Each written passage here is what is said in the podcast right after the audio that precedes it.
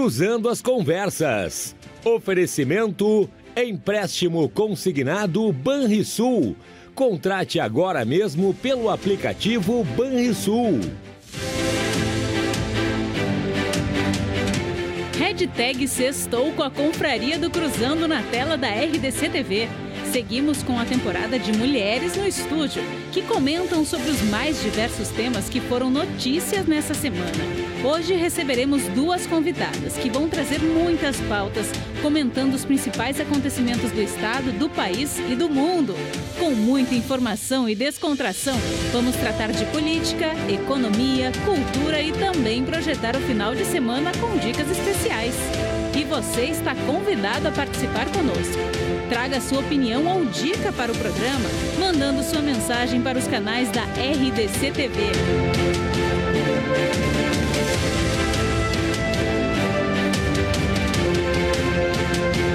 Fique a partir de agora com mais uma edição da Confraria do Cruzando desta sexta-feira, 24 de fevereiro de 2023, com o jornalista Renato Martins e suas convidadas.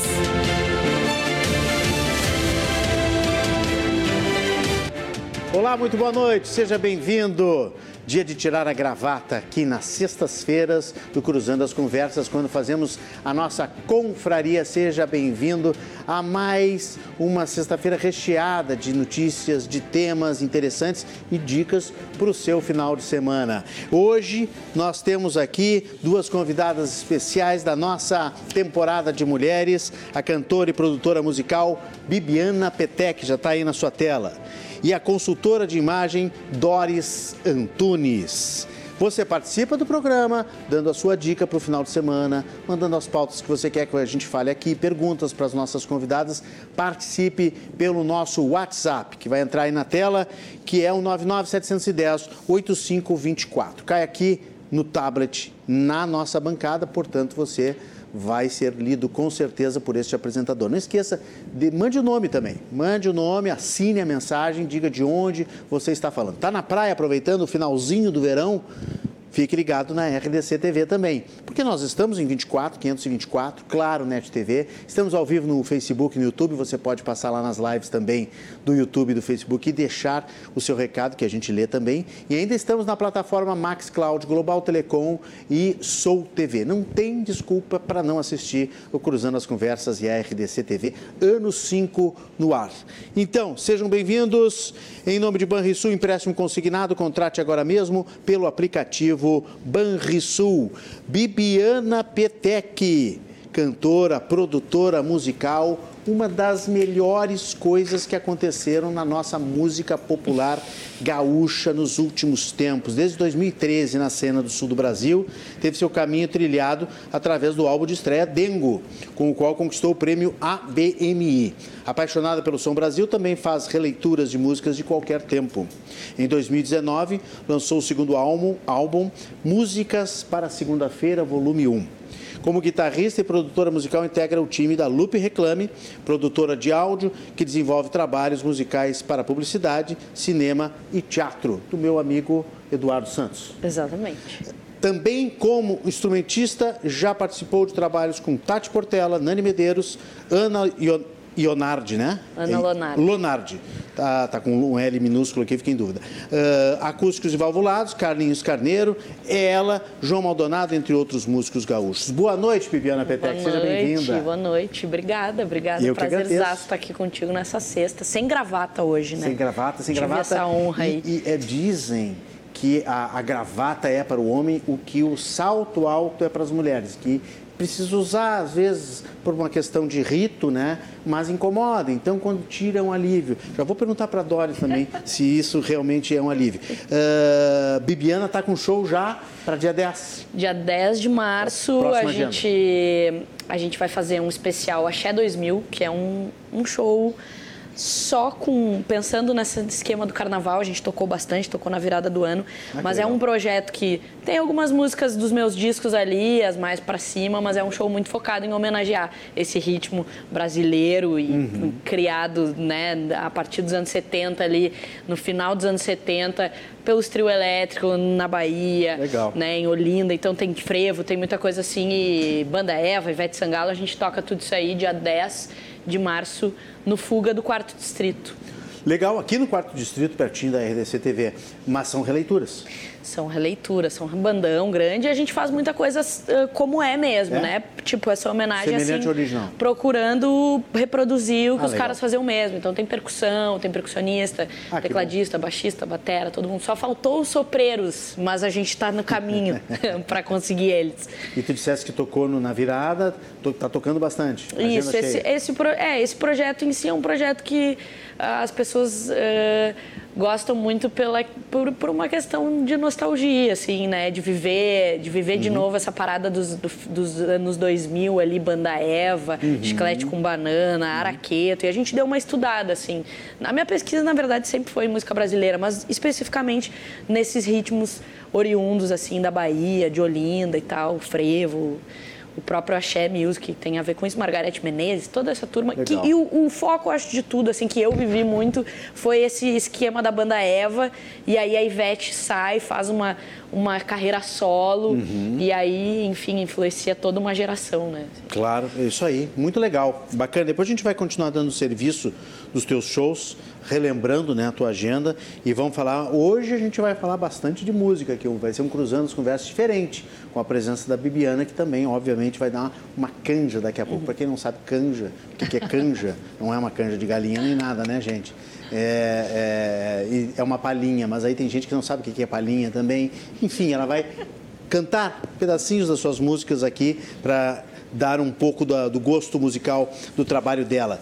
Doris Antunes, consultora de imagem, graduada em administração de empresas e pós-graduada em administração de recursos humanos, com ênfase em treinamento e desenvolvimento. Formada em consultoria de imagem pelo Image Resource Center de New York em 2016, especialização em 2017. Participou dos bastidores da moda pela École de Paris em 2017, 2018 e 2022. Atualmente embaixadora e curadora de conteúdo do RS Fashion Week. Doris Antunes, boa noite, seja bem-vinda. Obrigado pela presença. Eu que agradeço, muito feliz de estar aqui. É a primeira vez que eu estou aqui no meu programa. Né? Eu já vim em outros programas aqui de- falando de moda, Seja né? bem-vinda. Mas hoje o Que assunto honra. é bem, bem diferente né, do, do acostumado. A confraria é bem diferente e está fazendo sucesso. Está É, fazendo adorei. sucesso. Eh, Doris, eh, o, o- a- o salto alto é a gravata das mulheres? É aquilo que precisa usar em certas ocasiões e, e quando tu tira, dá um alívio? Não, não digo mais um alívio, porque o salto ele mudou bastante, Mudou, né? é? porque o salto antes, o Então, salto minha alto... referência é é, ele era conhecido como agulha, aquele salto bem fininho. Sim. Aquele sim, mas torturava o pé, era um instrumento de tortura. Hum. Hoje não, os saltos são confortáveis, hoje tem salto mais larguinho, tacos, então a gente consegue manter a elegância e a postura em cima de um salto e sem ter a dor que ele trazia Sim, antes, né? sim, Então, o homem eu não sei como é que fica ainda com a gravata amarrada, mas a mulher se libertou bastante com relação aos tipos de salto. É, é claro que é uma brincadeira que a gente faz nas sextas-feiras. Eu, por exemplo, não tenho, nunca tive problema com gravata. E não tenho problema nenhum usar gravata. Gosto de usar gravata, gosto de escolher, gosto de comprar gravata. Gosto, tenho gravata de várias cores, o pessoal aqui sabe. Né?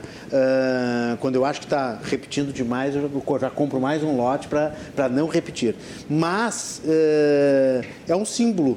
Tem muito, tem muito homem que tem problema com gravata. Porque a gravata parece que é a necessidade de trabalho, a questão executiva, a questão de que está em horário de trabalho. Então eu brinco aqui nas sextas-feiras que é a hora de te tirar para dar uma relaxada, né? E alguém me comentou isso um dia, disse, ah, é que nem as mulheres no salto alto, né? Porque eu vejo às vezes algumas mulheres no salto alto é uma arte, né? Andar em cima daquilo, uma coisa Basta ver pelo carnaval, as sambistas dançando também, né? aqueles Exato. Saltos altos, mas tem uma plataforma hoje que traz conforto para o pé. E a gravata também, antigamente usava ela muito apertada, né? Então pode dar uma soltadinha, Claro, né? claro, claro. E as gravatas estão ah, mais ah, tem cor na Uhum. gravata, né? Tem a gravata fina para os mais jovens, as mais grossinhas. Eu ia dizer uma velhos. gravata Mais que eu alegres. acho linda, que tu falou e Beatles ali no off. Uhum. gra- se, se olhar algumas coisas dos Beatles dos anos 65 ali, mais ou menos, gravata meio de crochê, gravata meio de lã. E é muito bonito porque é fininho e ela tinha um, um, final meio quadrado, mas parecia um lenço, assim. E é uma coisa que eu acho linda, é uma coisa totalmente dos anos 60, assim. Que né? também tá aí no mercado. Que tá de novo. Dizer, ela é. meio que Tem uma voltou. releitura. Ela meio que voltou, né? Anos 80 teve gravata de crochê. É. Eu tive gravata de crochê. Uma azul. Um azul celeste, assim, uma Então, coisa se tu assim, guardou, quem guarda tem, hein? absurdamente Se tu terrível. guardou, se tu guardou, Mas ela tá já foi- voltando. Só que nunca volta igual, né? Esse que é o problema, né? É, tem uma releitura. Sempre tem uma releitura para te obrigar a comprar uma, uma peça nova, né? Tu não pode usar aquela que tu guardou dos anos 80. É, porque dá pra ver, né? Quando é uma vintage e quando é uma, É. uma normal de agora, né? Sempre tem uma. O própria gravata dos Beatles, que é aquela mais fininha, né? Bem estreitinha, que voltou agora para os mais jovens, como tu dissesse, né? Os mais jovens, os mais magros também, eles podem usar aquela bem mas ela não é exatamente a mesma. Ela é- tem uma releitura. Os Beatles era mais preta, eu acho que eles usavam sempre, né? É, e as coisas meio, depois meio de alfaiataria, assim, Sim, ali, é depois do Sgt. Peppers ali, Sim, eles aí é ficaram... mais psicodélica e tal. É, aí era meio que um figurino mesmo, assim, eu acho, assim, pelas coisas que Uhum. Não, mas eu digo eles se apresentando como quarteto lá no Ed Sullivan Show Ah, e tal, era, antes. era Ah, sim. bem ah, black tie, assim, né? Ah, Sobretudo, ah, sim, sobretudo, ou então um, paletozinho e aquela gravatinha preta. É, tanto é que a galera segue a risca, assim, tu vê É. os cachorro grande, por exemplo, quando tocavam, Uhum. eles era, eles queriam ser, é, tipo, era aquele rolê, assim, boina. Escola Beatles. E 40 graus em Porto Alegre e os guris de, de jaqueta de couro. Eu ficava pensando, mas não é possível que não estejam com calor, né? Eu ficava pensando, verão, encontrava eles na rua, nos bares aí, nos shows, jaqueta de couro e. e um- Ô Beto Bolo, não tá sentindo É. calor? Ah, deve ser o Porque oposto. não é Liverpool, né? Deve ser o oposto, porque as, as meninas vão pra noite com as saias curtinhas, os croppeds no frio, e não sentem frio. Exatamente. Aí no caso é o contrário, é o Ah, calor. Tem que manter, mas é. que tem que manter o rolê, né? Tem que É que nem o nosso Papai Noel aqui, né? Que sofre pra Coitadinho, caramba, né? Porque é o Papai Noel que foi importado É. né, do Polo Norte, que realmente é frio, e, e aqui é um calor. Tinha que liberar o Papai Noel uma regatinha, Tinha que né? fazer uma Papai Noel, Papai Noel É. de cidreira, Papai, um o Papai Noel de novo. Tramandaí com sem Ah, isso aí. Releitura, Papai boné, em vez de, de gorro. De gorro. É, uma viseira, sei lá, alguma coisa assim. Bom, mas então, passado essas dicas de, de moda e de, e de imagem, deixa eu perguntar para Doris, ah, vocês devem estar muito cheios de trabalho, né? Porque o que tem de crise de imagem, o que tem de gente procurando melhorar a sua imagem, o que tem de gente preocupada com a sua imagem e o que tem de gente preocupada o que as pessoas pensam de si Isso também. sempre né? teve, é, isso sempre teve. É, isso sempre teve inerente ao ser humano, mas isso se tornou também um pouco uma ferramenta de trabalho, né? É porque as pessoas foram se dando conta, né, que ah, tu te olha no espelho, tu tem a tua imagem, né, tu te enxerga um jeito, mas as pessoas comentam, nossa, quando eu te conheci, tu parecia de um jeito, mas agora, vendo melhor, tu é assim. Tem um desvio na imagem aí. Então, é a hora que as pessoas começam, mas eu quero ser vista assim? Eu não sou assim, por que estão me vendo assim? Comunicação está nessa linguagem não verbal. Né? Então, a consultora de imagem entra nisso, né? Então, é tu chegar um momento na tua vida, olhar o teu guarda-roupa e não te encontrar nele, nossa, isso aqui nada me representa mais. Tu mudou? E a gente passa por essas fases na adolescência, quando entra para faculdade, quando casa, quando se separa, quando muda de emprego. Eu saí de uma transição de carreira, eu trabalhei 26 anos na Secretaria da Fazenda. E hoje eu sou consultora de imagem. E teve um Olha momento só. que eu olhei aquele dress code tradicional todo no meu guarda-roupa por um dramático criativo que eu tenho hoje. Eu olhei, nossa, eu não sou mais essa Doris. E todo mundo passa. Essas pessoas buscam a consultoria. Porque não querem sair gastando sem, sem Sim, claro. achar o propósito, né? Claro, claro. Então aí entra todo esse autoconhecimento que o consultor ah, traz, né? Sim, de comunicar. De É uma comunicar o que tu quer, isso. Mas não tem assim uma preocupação excessiva hoje com as redes sociais de ah, o que, que vão pensar de mim? Isso não se tornou uma, uma certa neura? Mas talvez por isso que, mas talvez que por isso Precisa do mesmo tu, que, tu quer É. estreitar o teu discurso e a tua personalidade com o que tu veste. Eu acho que é daí. É, existe Essa uma exposição. persona, né, que se fala muito né, no digital, né? Existe uma exposição, uma grande exposição hoje em dia, e tu, quer mostrar o teu melhor nessa exposição, né? Então, a gente acaba buscando esse alinhamento, né? Sempre quando a gente começa uma consultoria, a gente pergunta como tu quer ser vista, né? Eu quero chegar como profissional, passar credibilidade, confiança, eu quero que as pessoas me olhem assim, porque as pessoas estão me vendo brabas, eu vejo muito isso, sabe? As pessoas acham que eu sou braba, eu sou querida. Ah, então vamos ter que alinhar isso. Ou o contrário, ai, eu sou, eu sou assim muito, muito queridinho, eu queria mostrar um pouco mais de força, sabe? Ou um homem quer se posicionar mais no trabalho, quer, quer uma promoção, a consultoria de imagem entra aí. Uhum. Ou, vários homens que eu atendo, tipo, uh, um pós-separação, autoestima, lá embaixo, querendo se reconhecer, reconectar. Né? Então, tem essa, essa, essa, essa busca né? Uh, por, por dores que está passando na vida, né? E até mesmo só por, tá, por querer se sentir melhor. Não precisa tu ter uma dor para estar tá na consultoria, uma né? vez, uma amiga minha que se separou disse assim, Renato, para as mulheres é muito fácil. Quando a gente se separa, a gente compra uma bolsa nova, troca a foto do Repica Facebook o cabelo. e faz um corte de cabelo novo. e troca a foto é. no Facebook. Claro que a piada está um pouco antiga também. Agora troca a foto do Instagram, sei lá, alguma outra coisa, né? TikTok, sei lá mais o quê. Claro que é uma brincadeira, mas assim, em geral, as mulheres se recuperam muito bem né, das, das separações. O homem que é chorão, que é dramalhão, faz dramalhão, fica se arrastando pelos cantos, até, obviamente, acabar encontrando outra mulher. É, esse tempo eu fiz análise. O homem só se resolve quando consegue. Que eu perguntei, faz tempo a separação? Ah, agora já faz, agora já estou bem. Quanto tempo? Ah, faz dois meses. Oh, dois meses não é nada, entendeu? Mas ele tava, então ele não está recuperado, sabe? Vai ter recaída, com Vai certeza. Vai ter recaída, né? é. Então não, ele, a, a, visão é diferente, né? E a Bibiana Petec, ela no mundo da música tem muito esse, esse cuidado também com a, com a imagem. Claro que ajuda a vender, né? Ajuda Cara, a vender tem o produto. muito, mas eu... Tem um dress code, por exemplo? Não, Que mas... tem que Na respeitar. verdade, eu, Tem o preto, né, Bibiana? Tem o preto, mas eu sempre faço, as pessoas sempre... Quando, quando eu falo de vaidade, assim, eu sempre falo que a vaidade está na minha música, assim, isso 100%. Eu nunca me preocupei e aí tenho certeza que perdi muitas coisas também por não me preocupar tanto com... Não com estar bem ou mal, porque isso para mim é completamente relativo estar de salto ou não de salto, de bem ou de mal, não é isso. Mas talvez não estar próxima ao que eu queria comunicar. Uhum. Né? Então, assim, tipo, na onda que a gente estava falando, assim, tu pode estar confortável e estar comunicando uma pessoa que quer ser respeitada, por exemplo, uhum. né? O que a gente estava falando ali. Ou eu acho que beleza é uma coisa tão, assim, tão difícil da gente Subjetiva, colocar, né? sub, tão É. subjetiva. Em 2023 isso Claro, é tão subjetivo, mais. bonito e feio, uma coisa tão subjetiva. Mas eu acho que se aproximar do que tu quer comunicar, como a Doris estava falando, eu acho que é a coisa mais importante.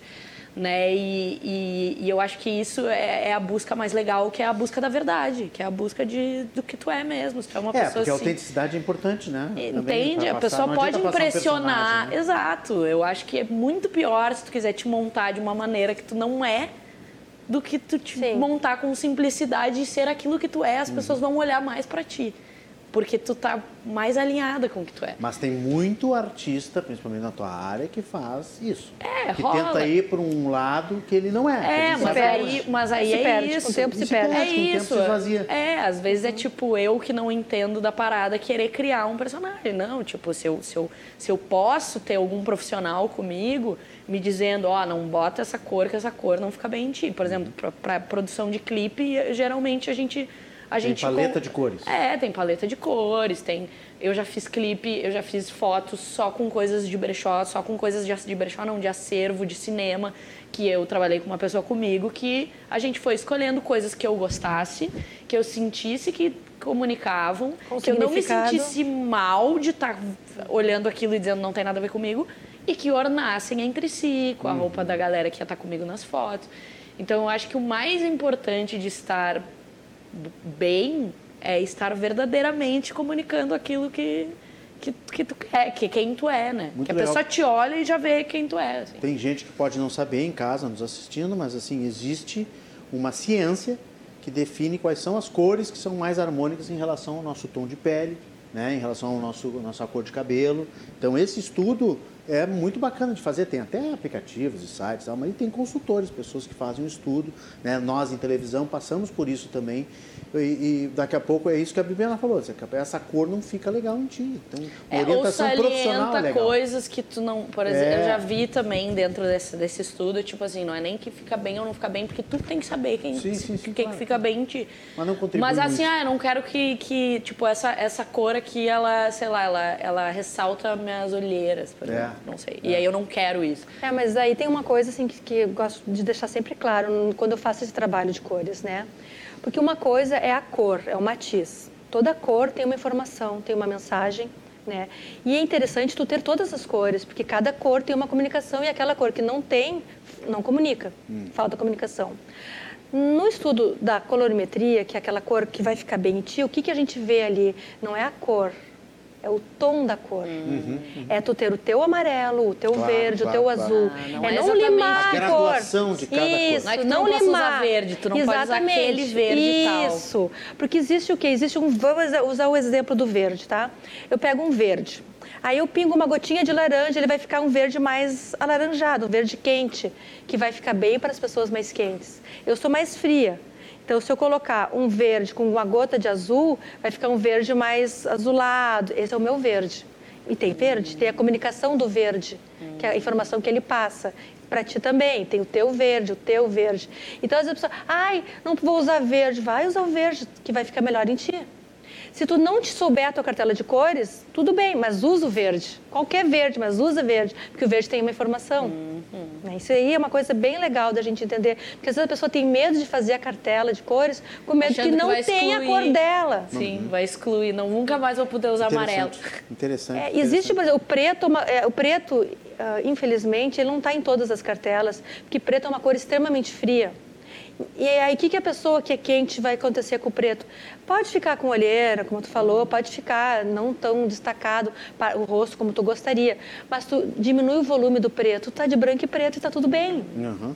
Agora tu bota uma gola alta preto, talvez complique. Então usa mais para baixo, mas usa. Então, de qualquer maneira, menos é mais, né? Nesse caso da cor errada, sim. É, porque tem a matemática. Não, eu digo no geral, assim, não sabe, não tem orientação ah, da, não, da, Doris. Não é, se atira no. Eu, é. vou, eu tenho um evento hoje, eu tenho que pegar, um, abro minha, meu, meu, meu guarda-roupa, tem milhares de cores, assim, menos é mais, né? Vou, vou tentar ir no, no básico. Aí não erra, né? Aí, aí, depende do teu propósito. Se o teu propósito, por exemplo, é buscar um destaque. Aí sim, e aí tu está certo. Mas vamos supor que eu preciso de um certo destaque. Ah, sim, eu claro, preciso claro. Que, que as pessoas me vejam. Tu vai é. escolher uma cor específica. Por isso que existe uma psicologia das cores, uhum. né? Que é interessante tu entender o efeito de cada cor para usar ela a teu favor. É uma ciência, né? É muito é incrível ciência. isso. Eu queria repassar alguns assuntos mais sérios da, da semana, uh, mas eu queria antes ouvir a Bibiana só para a gente inaugurar aqui com uma, uma palhinha, uma canja. Inaugurar o boteco. É, inaugurar o nosso boteco da sexta-feira aqui na Confraria do Cruzando. Se quer ouvir uma do axé ou quer ouvir Não, uma autoral? Eu quero uma autoral. Casa de Barro, então, música do meu primeiro disco, tá nesse aí também, no segundo.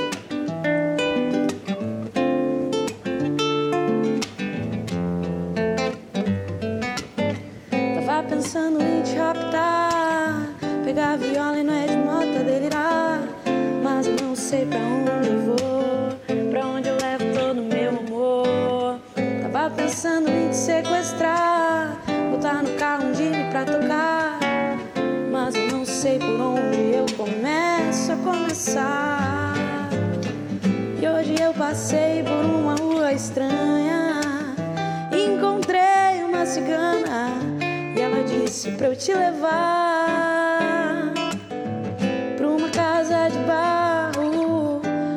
Você vai gostar. Vai acender um cigarro e dizer que não quer mais voltar. E se algo maior que amor vier querer te machucar, vai pedir pra eu te proteger.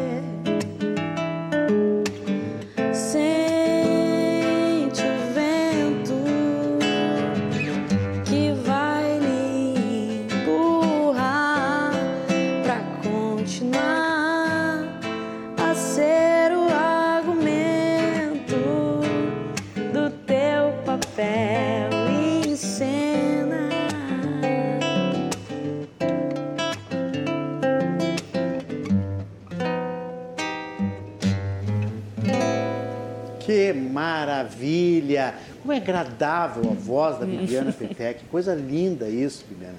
Eu, eu, quando te ouço, me dá assim uma, uma paz. Obrigada. É verdade. Uma paz, uma paz, uma paz interior, além das letras, do conteúdo, de toda a questão da interpretação. Mas queria te dizer, sempre quis te dizer isso pessoalmente, né? Obrigada. E está tendo essa oportunidade aqui. Que legal. Gente, eu quero saber o seguinte: crise, já que nós estamos falando de crise de imagem, eu quero saber se as vinícolas da Serra Gaúcha estão tendo uma crise de imagem.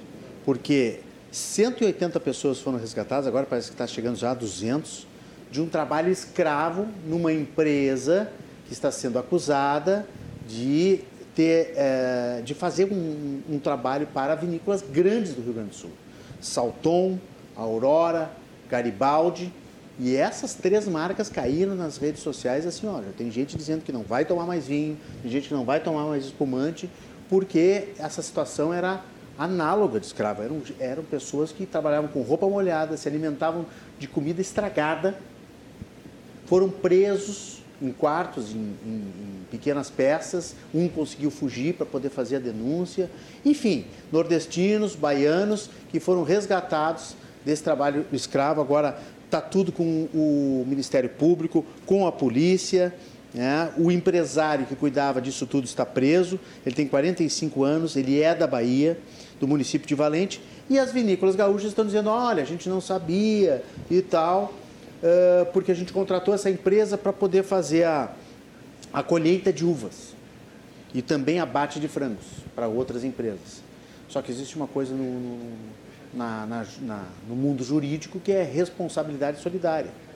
Não adianta as vinícolas a, afirmarem que não sabiam, porque existe uma corresponsabilidade. É claro que o principal criminoso é esse empresário. E é claro que tem que investigar, é claro que tem que ir a fundo nesses detalhes, mas eu acho que as vinícolas já saíram se desgastando nessa semana. Tu não acha que vai ter um problema de imagem aí, Doris, que elas vão ter que contornar esta essa já, crise aí? Já está tendo, já está tendo, né? Então. Já está tendo é, reunião lá na cidade. É isso. E, e parece que essa pessoa que estava contratando, ela já trabalhava anos lá na cidade, né? Então Sim. não é nada novo, né? chega, chega a dar medo, né? Se é, não é novo. É lamentável também, né? Em tantos anos de dessa triste, produção, né? dessa produção é. de que a gente tem, na verdade, o maior orgulho, né? Dessa produção de vinho, a gente fica acho que a gente fica um pouco decepcionado também, né? Porque, pô, uma coisa que a gente se orgulha tanto, né? Uhum. Tantos espumantes premiados uma marca do aí. Rio Grande do Sul. Uma né? marca que, que, cara, que se retratem, né? Que, que, que, que, que, que se olhe para isso, se não se olhou, né? Até agora, que se olhe daqui é. para frente com mais rigor, assim.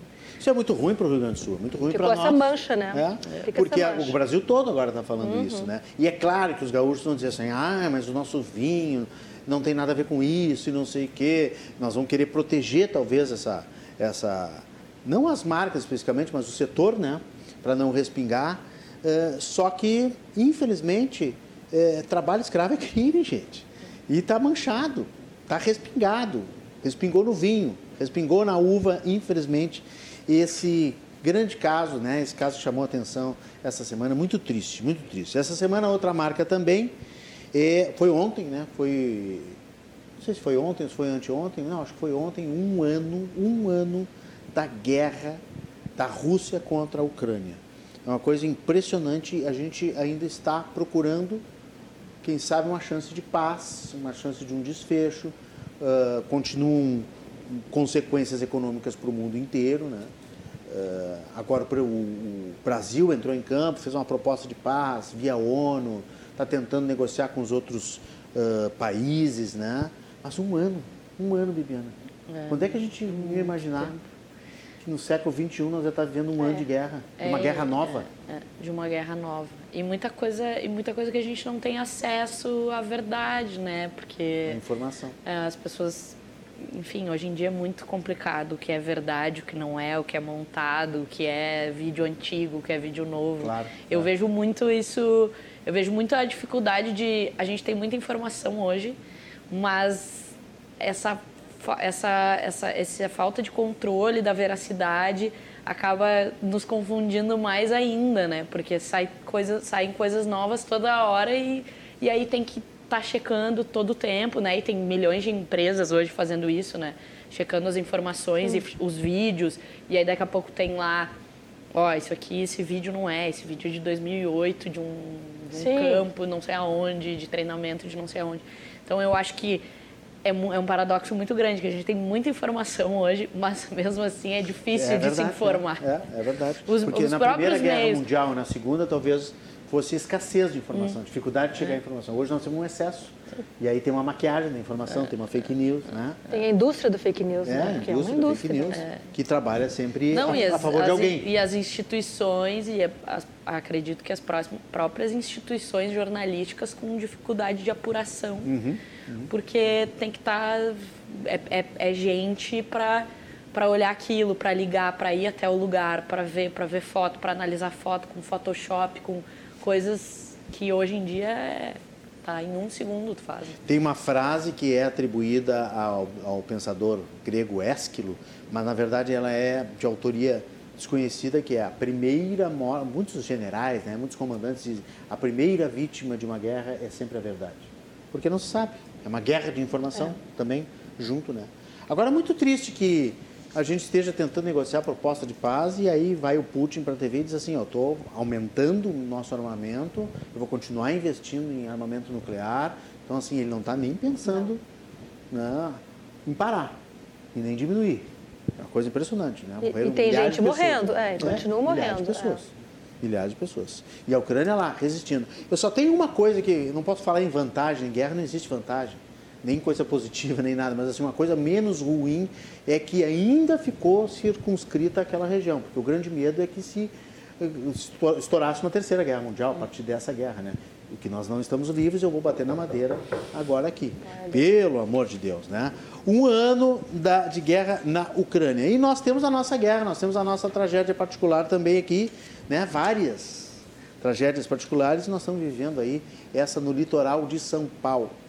Aí, de novo, né, vem a questão da xenofobia. Eu já vi gente dizer assim: ah, mas é São Paulo, sei lá, desdenhar dessa tragédia. Gente, são mais de 50 pessoas que morreram, tem gente soterrada até agora, tem alguns lugares que não, não se consegue buscar pessoas porque voltou a chover.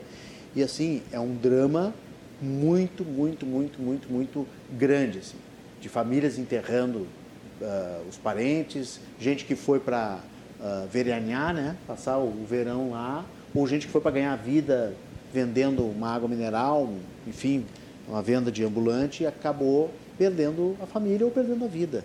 né? Não sei se vocês viram as imagens, assim, são muito tristes, sim. né? Não, eu ia dizer que na verdade não é uma competição de quem é que tá pior, né? Eu acho que cada um com as dores do seu tamanho é sempre uma dor. Essa pessoa que foi trabalhar e talvez não perdeu ninguém, mas ficou preso e perdeu todo o seu planejamento de ter ido trabalhar, de ter ido atrás de um sonho, ou eu vi pousadas que era o sonho daquelas pessoas. Eventualmente não perderam parentes, mas aquilo ali também é um sonho. Eu acho que não tem essa essa essa coisa do valor, se é mais, se é menos, cada um, eu acho que é a dor de cada um, cada um sabe, né? E mas Eu vi um vendedor ambulante, desculpa te interromper, Bibiana. Eu vi um vendedor ambulante, um garoto jovem, que eu acho que é por isso também que ele, que ele conseguiu sobreviver. Ele ficou um dia inteiro soterrado. É. Ele começou a cavar com as mãos e conseguiu sair e, e sobreviver. Sim, o trauma, tudo. E aqui no estado a gente com a estiagem, né? Que tá o E a posto gente aqui com já não chove. aqui, é. Então, a chuva que tem lá, nós estamos Não vem precisando aqui, não vem para cá. Né? Agora tem uma previsão aí de chuvas expressivas no Rio Grande do Sul. Eu não sei, hoje foi só uns pinguinhos de nada aqui em Sim, Porto de Alegre, nada. né?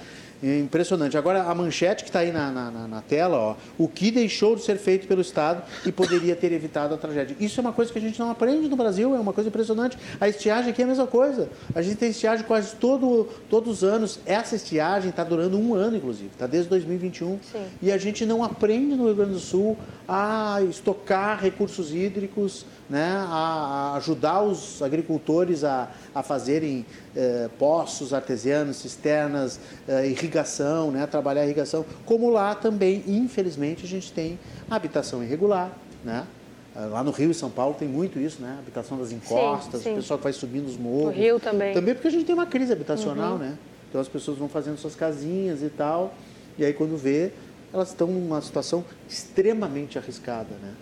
Por isso que quando dá essa chuva, dá essa enxurrada, acaba morrendo muita gente.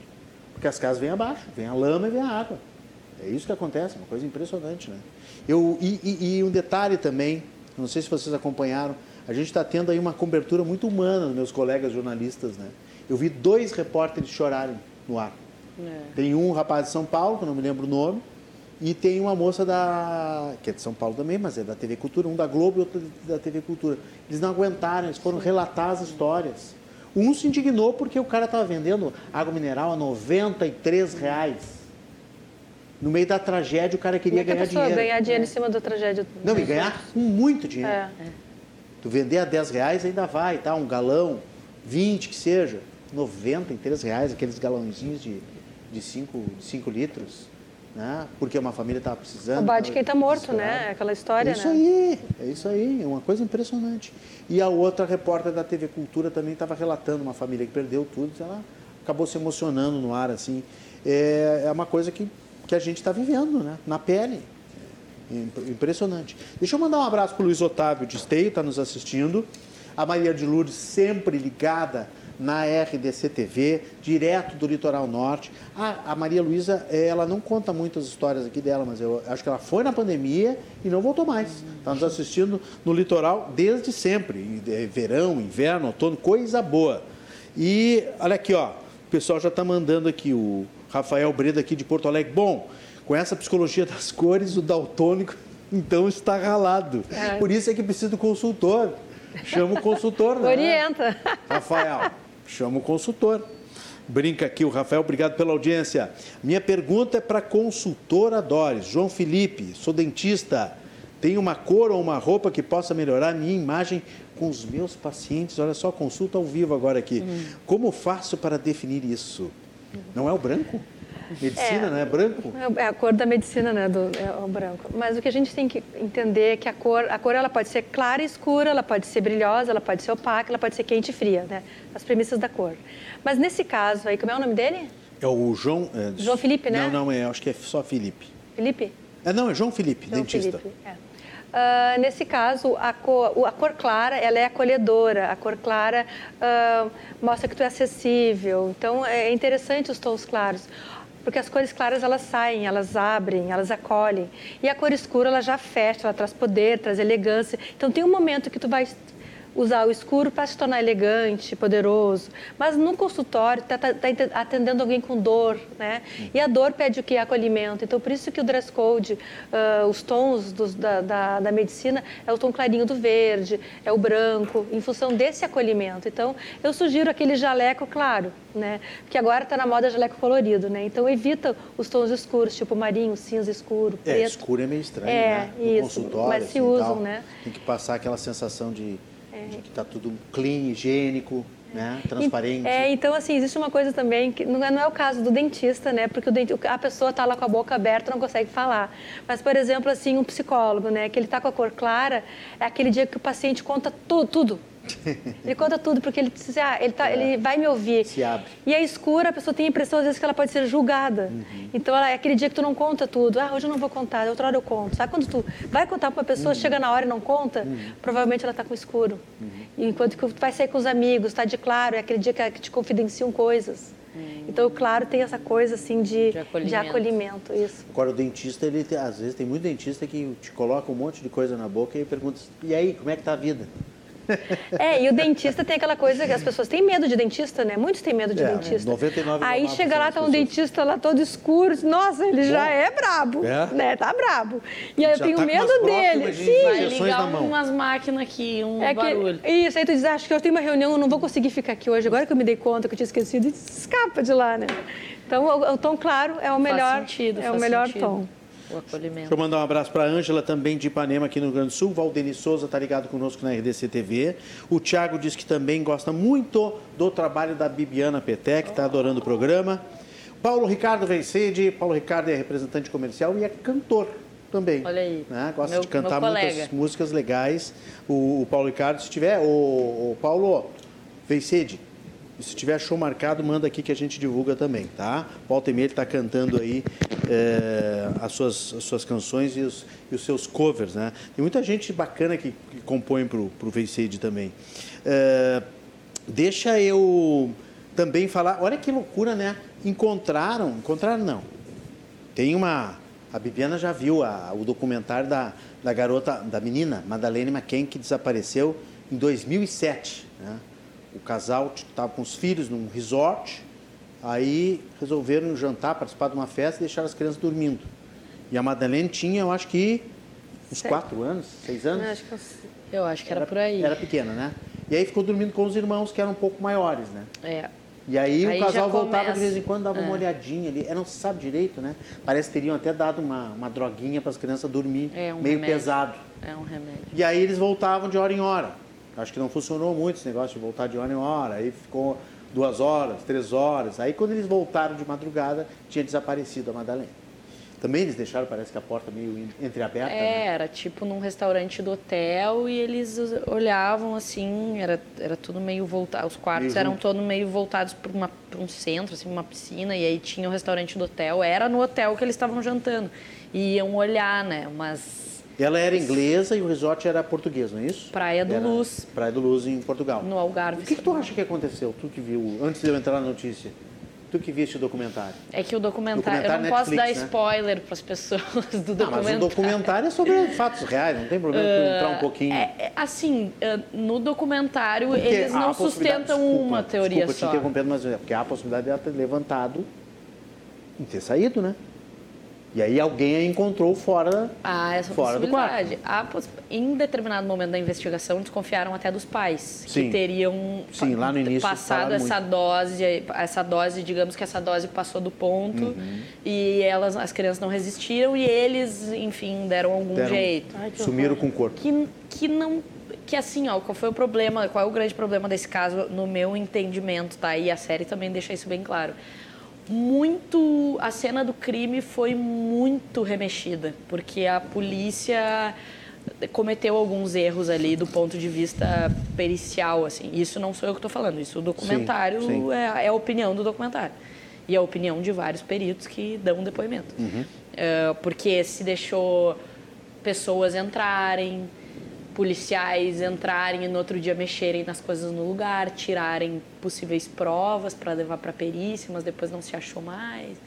E aí ficou aquela coisa, e entrou camareira do hotel para olhar, para procurar, não sei o quê. Então eu acho que isso aí deu uma confundida legal nas provas, né? Era ela e uma irmã mais velha.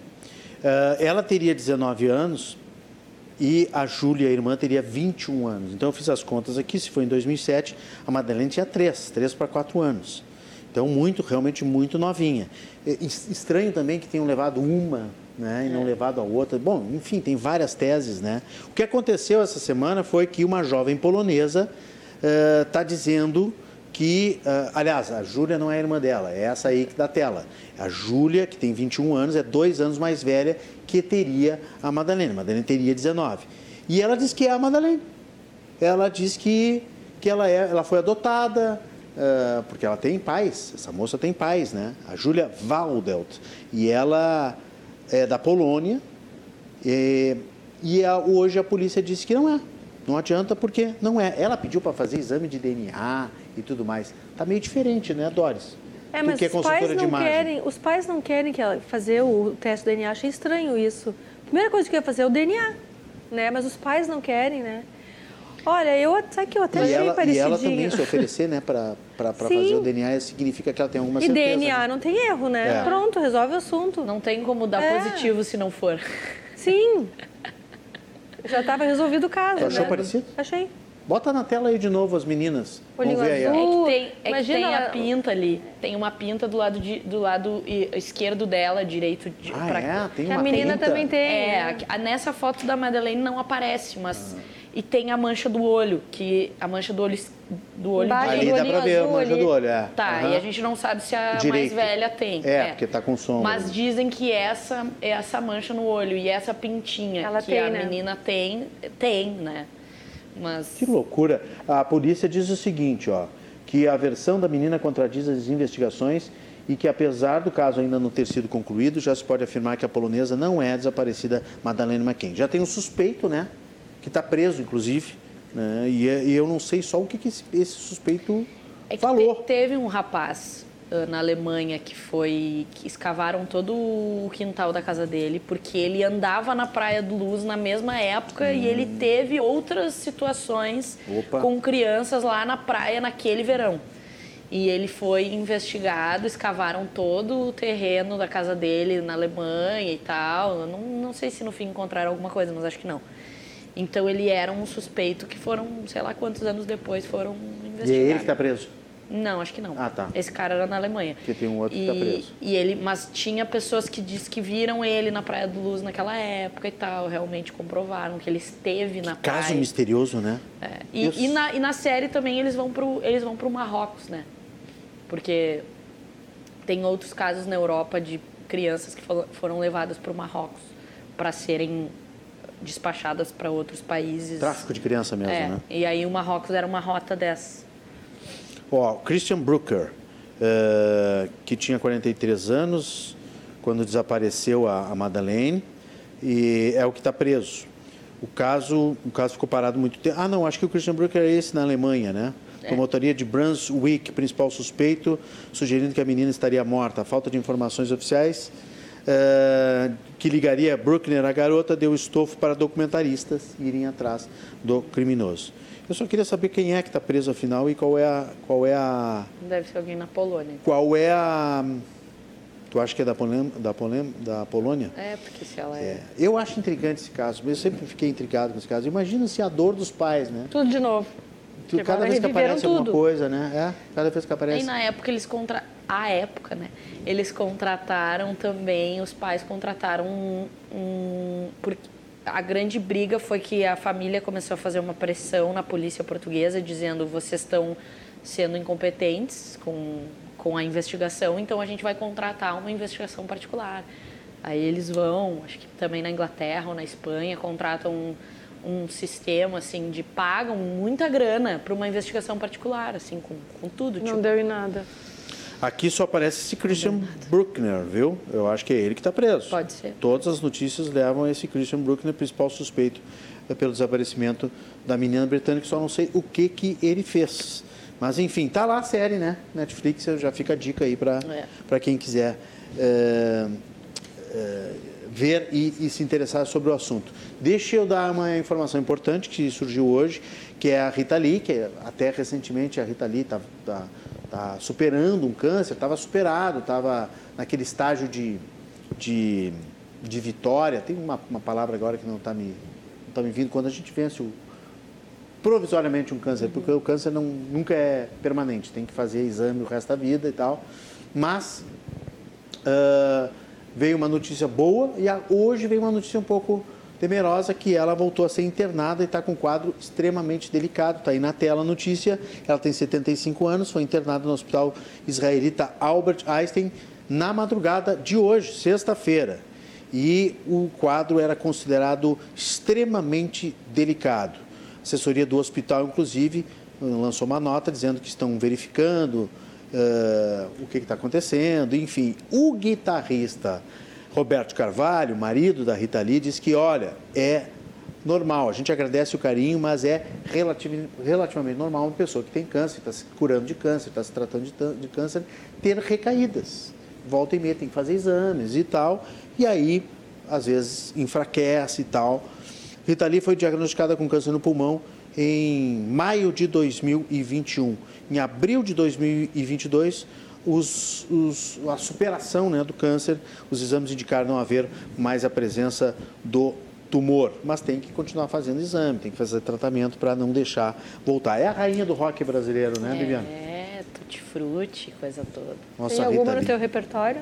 Ah, tem, tem. Eu a gente toca a gente toca lança perfume, a gente toca algumas coisas assim. Tem muito dessa dessa dessa época que ela saiu dos Mutantes, eu gosto do Fruto Proibido, que é um baita disco também.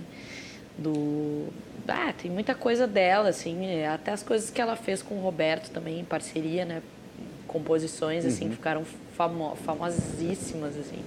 Ela, eu li a biografia dela, já fica uma indicação aí para a turma toda aí, também. legal. Uma biografia que ela escreveu, que é maravilhosa. Tu chora de rir, chora de emoção, sabe? Que Aqueles legal. livros que, tipo, Dúbio, uhum. tudo acontece. Tu ri um monte, Uhum. porque é um- ela é super engraçada, ela é uma pessoa super bem humorada, assim. Então, o jeito que ela escreve é engraçado, as histórias que ela conta. Porque ela sempre foi diferente das irmãs, assim, sempre aprontava. Foi a ovelha negra. Exatamente. É, a ovelha negra. Exatamente. Então, eh, e também toda, acho que a ela, ela foi. que ela a- viveu, né? Tudo que Meu ela Deus viveu no, no meio de- de- dos caras, né? Uma banda só de, só de guri, assim. E, e No toda. tempo que ela viveu, né? É, uma irreverência, assim, e deu, deu o nome dela, assim. Acho, acho que acabou abrindo caminho para todas as mulheres que vieram pra, na Claro, música depois, tipo Dona Ivone Lara, tipo, ela, ela é tipo isso, assim, pra mim, sabe? Ah, Que a tipo, Leila Elis- Diniz foi pro cinema, né? ela foi pra é, que música, a Elis também. também. foi, de falar as coisas que ela pensava, né? Então, tipo assim, é- essa biografia a galera tem que ler, porque é muito boa, é engraçada, é emocionante. E não, não só, não, não fala só sobre música, assim, fala muito sobre vida em Sobre geral. a vida, claro. Ela foi uma desbravadora, né? É, Ela teve muita coragem em falar certas coisas, a- agir de certas formas, e ela teve essas fases todas, né? A a fase dos mutantes, Tutti Frutti, depois a carreira solo dela, enfim. Tomara que a Rita Lee se, se recupere aí e volte firme e forte sempre. Ah, tem mais aqui pelo nosso WhatsApp, bota o WhatsApp na tela, o pessoal está participando, estão gostando do programa. O WhatsApp do programa é o nosso a nossa forma aí de você participar, 997108524. Também pode deixar recado lá nas lives. O nono do ABV, eu não sei o que é ABV. ABV é uma sigla, Associação de quê? Parabéns às debatedoras. O programa está de alto nível.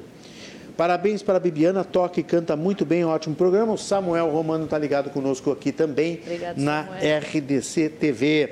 Toda sexta-feira, você já sabe, a confraria com as mulheres. Antes do intervalo, eu quero repassar, já que a gente está falando de, de música, ah, tem uma notícia muito legal que saiu essa semana. Ô, Matheus, Matheus Furtado, vamos com a, com a notícia número 2 aí.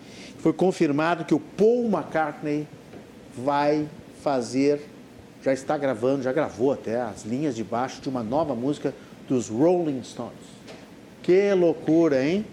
As duas maiores bandas Juntas. da história, juntas como podem, na maneira que dá, né?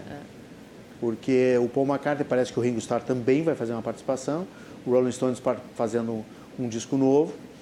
Não sei se o Ringo Starr vai substituir o Charlie Watts, talvez faça só uma, uma faixa que outra, né? Mas os Stones perderam o Charlie Watts e os Beatles têm o, o Paul McCartney e o Ringo Starr. Que legal essa união, né? Muito, muito, muito. Acho Poderosa. isso, né? Digamos poderosa. É, poderosíssima, poderosíssima. Acho que nunca teve esse encontro, né? Talvez Cara, tenha alguma canja ao vivo, Não, assim, e então. tem super a ver, assim, o, o, o lance dos vocalistas das duas bandas, assim, a, a gente vê show, eu vi o Paul já ao vivo, eh, mas nunca vi show dos Stones. Tu assistiu Eu aqui em Porto Alegre? eu- aqui em Porto Alegre, o Paul sim, os Stones eu nunca vi. E, mas o que eu sei do, do Mick Jagger, assim, porque na- quando eles vieram pra cá, rolou uma festinha, e ele foi, e o Mick Jagger foi, Hum. tipo um after, assim, uma festinha um, um dia antes do show, alguma coisa assim. E diz que ele dançou a noite inteira só na água. Uhum. E, e é muito isso do Paul, assim, também. Tipo, tu vê ele no show, ele não toma. eu Acho que ele deve tomar água uma vez. Uma pessoa que viveu tudo que viveu em termos de noite, que é uma coisa que cansa as pessoas Claro, muito. é, é. Eu, por exemplo, com 29 já tô cansada. Estrada, estrada, né? Mas a estrada cansa, é, a gente troca muito, às vezes, o dia pela noite É. e, o so, e, a, e, a, e, a, e a teu- teu organismo fica diferente dos, Uhum. das outras pessoas. Então, é muito louco, assim, ver que os caras que, que, que, que realmente, das duas maiores bandas, têm um estilo de vida muito saudável hoje em dia, assim, né? Que foram caras que tiveram seus momentos ali, mas em algum determinado momento da carreira eles devem ter pensado assim: não, eu quero tocar até os 70 anos da minha vida, o que, que eu tenho que fazer? Não, eu tenho que só tomar água e dançar um monte, e fazer academia, e fazer isso, e lidar com a liberdade, né? Com a criatividade. Uhum. Então eu, acho que eles super parecidos, assim. É, e o próprio show é uma academia, né? Porque eles não Exato. param um minuto, né? Exato. É. Mick Jagger é elétrico, né? É uma Muito. coisa O impressionante. show aqui chovia muito, É, né? eu, é, cantando tu na fosse- chuva. Eu fui também, eu não fui no, no Paul, não pude ir no Paul. Foi nos Stones. Mas fui nos Stones, que foi uma noite memorável também, Então, né? tu viu a cachorro grande abrir. Banho, abrir isso, essa- um banho de água na cabeça. Banho de água, O acho que tempo inteiro cantando, não faltou foi em voz. 2015, eu acho, né? Deve acho foi ter sido. 2015, Ah, não é. Mas foi um baita show, foi um baita show. E o Mick Jagger não, não parava nunca, né? E acho que não tem que parar. Eu acho que se tiver que só tomar água mesmo, né? É isso que E fazer mantém, academia. é isso que mantém. acho que o Steven Tyler também, do Aerosmith, está nessa base, já teve muitos excessos na vida, sei que enfrentou um câncer de próstata, eu assisti eles aqui, eu acho que foi 15 ou 16 também, ele estava com um problemaço, também fiquei sabendo isso em off, né, que ele estava debaixo de injeção de, de analgésico por causa do câncer de próstata, mas depois ele melhorou, né? Agora, recentemente, teve um rolo aí, eu até li no programa esses dias, coisa triste, num assédio, que ele assediou uma, uma, uma menina menor aí durante anos e tal. Mas, enfim, fora isso, né, a carreira, acho que o Tyler também está né, só na aguinha, para poder ir mais longe, né? E o Keith Richards, será que está só na aguinha também? Não, mas esse, é, é um milagre. Esse, esse é um imortal, milagre, é um milagre estar tá vivo. Tem um documentário também. Não, Olha aí, a mulher dos documentários. Se, é, não sei se está ainda no Netflix, mas deve ter em alguns Como é que é o nome? serviços. Lembra? É, põe aí Keith Richards documentário, porque é um tá. documentário só dele, é só sobre ele. Uhum. Né? Então fala muito da maneira com que ele pensa, as, as guitarras, como é que ele, enfim, como é que ele começou a tocar. Under the Influence. É, eu acho que é. Tá na Netflix. É. Um documentário de 2015. É, é um documentário mais focado nele, não tão focado nos Stones, assim. Uhum, uhum. Então, é, tem, mostra todo o acervo de instrumentos deles, né? Uhum. Como, é, como, que, como é que ele... Porque ele compôs coisas também, então é bem, bem massa. Assim. Legal, bela dica. Então, Stones com Paul McCartney. Nós estamos na véspera justamente de um, um já falecido, né, mas inesquecível Beatle completar 80 anos. Se estivesse vivo, ele estaria completando 80 anos amanhã. George Harrison. E o George Harrison era considerado caçula dos Beatles, né? Foi uma loucura, né? Porque ele teve primeiro um, um atentado dentro da própria casa dele. Vocês lembram disso? Que hum. um ladrão tentou, uh, parece que feriu ele com uma faca e tal. E depois, uh, pouco depois, ele acabou falecendo, alguns anos depois, né? Uh, e era uma mente privilegiada também. Tem a notícia aí? A rota do, do, do George Harrison, 80 anos, é, e a influência dele com o Ravi Shankar, né, é. que era aquele guri, gur, guri não, guru indiano que influenciou muito a música dos próprios Beatles também, né? Não só é. do, do, George Harrison, mas o George Harrison acabou levando, né? Olha lá as gravatinhas, ó, que nós falamos no início do é, programa. É. As gravatinhas e, e foi o David Crosby, do Crosby, Steel Nash, que apresentou o Ravi Shankar em 66 para George Harrison. Que loucura, né? É, é, é, que imagina juntar coisas tão diferentes na época, onde, onde não se fazia tanta mistura como hoje, que tem a internet, tem o computador para a gente brincar. Foi bem. Isso gerou um pouco de briga entre eles também interna, né? O negócio de, da, da, música indiana, de vamos gravar, vamos, vamos para lá e vamos gravar cítara, não sei o quê, e uns não queriam, outros achavam que era bobagem, mas o George estava bem, ele foi bem empenhado assim em, em trazer essa questão do, do Ravi pro pro resto do mundo, né? E amplificou a música indiana, na verdade, para uma para toda uma juventude, né? Sim. Que nem sabia dessa, da existência dessa, é. desse lance. É, o George Harrison, ele, ele, em 30 de dezembro de 99, sofreu esse atentado. Um ladrão que entrou na casa dele e esfaqueou. E ele uh, foi esfaqueado cerca de 40 vezes. E sobreviveu. E sobreviveu, olha só que maravilha. Né? E depois, em 2001, morreu de câncer de pulmão. É. Que coisa, né? Tivemos uma sobrevida de mais dois anos. Né? O, o, o meu fã-clube, né? Dona Fernanda Vargas, está em casa assistindo o programa. Obrigado, meu amor, em casa e me socorre dizendo que Ravi Shankar era o pai da Nora Jones. Essa eu não sabia. Ah, não sabia. Sei, sei, em casa nós vamos debater melhor isso aí, meu amor. não sabia disso aí. É... Então tá, né? Todo, toda a, a, o fruto não cai longe do pé, né? Todo o talento está ali interligado. Mas eu infelizmente, né, o George Harrison era uma mente brilhante, como todos né, os Beatles. O John Lennon nem se fala, né, gente? A perda precoce daquele maluco atirador que, que, que até hoje Michael Chapman está lá na, na, apodrecendo na cadeia, porque lá funciona, né? As leis de execução penal funcionam. O advogado dele já pediu 88 vezes o relaxamento da soltura e não leva. Justiça Matou a pessoa errada, né? Matou manda a pessoa errada. Deixar, deixa, deixa o cara na, na cadeia lá. Tem um livro também, agora que eu, eu, eu me lembrei, Eu já li Você uns... quer dizer, tem um documentário Não. também. eu li uns três livros dos Beatles. Um fala só sobre o ano de 65, que foi quando estava tava demais o negócio da, da, da, da, da Beatlemania, assim, que conta muito as dificuldades que eles tinham de chegar nas cidades e, e pessoas entrando, pulando janela para entrar no quarto deles e segurança reforçada. E aquilo foi estressando muito eles, porque era no mundo inteiro só tinha eles, parecia, né? O, o relato que tem, assim, do mundo na época que parecia só tinha uma boy band e, o- e os Beach Boys. Só tinha eles e os Beach Boys. E os Beach Boys eram mais do lado B, assim. Mas tem um livro que se chama Minha Vida Gravando os Beatles Ó, que é de um cara que já veio dar um que está falecido, mas ele já veio dar uma workshop aqui no Brasil chamado Jeff Emerick, inclusive aqui em Porto Alegre, no Audioporto, ele deu um uh, workshop, uma masterclass e- a- em três lugares só.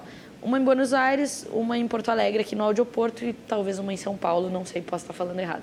Então, Minha Vida Gravando os Beatles, do Jeff Emerick, conta, fala sobre as técnicas de gravação inovadoras que foram ãh, utilizadas e, e inventadas e experimentadas por esse cara, junto com eles, porque eles eram muito criativos também dentro do estúdio.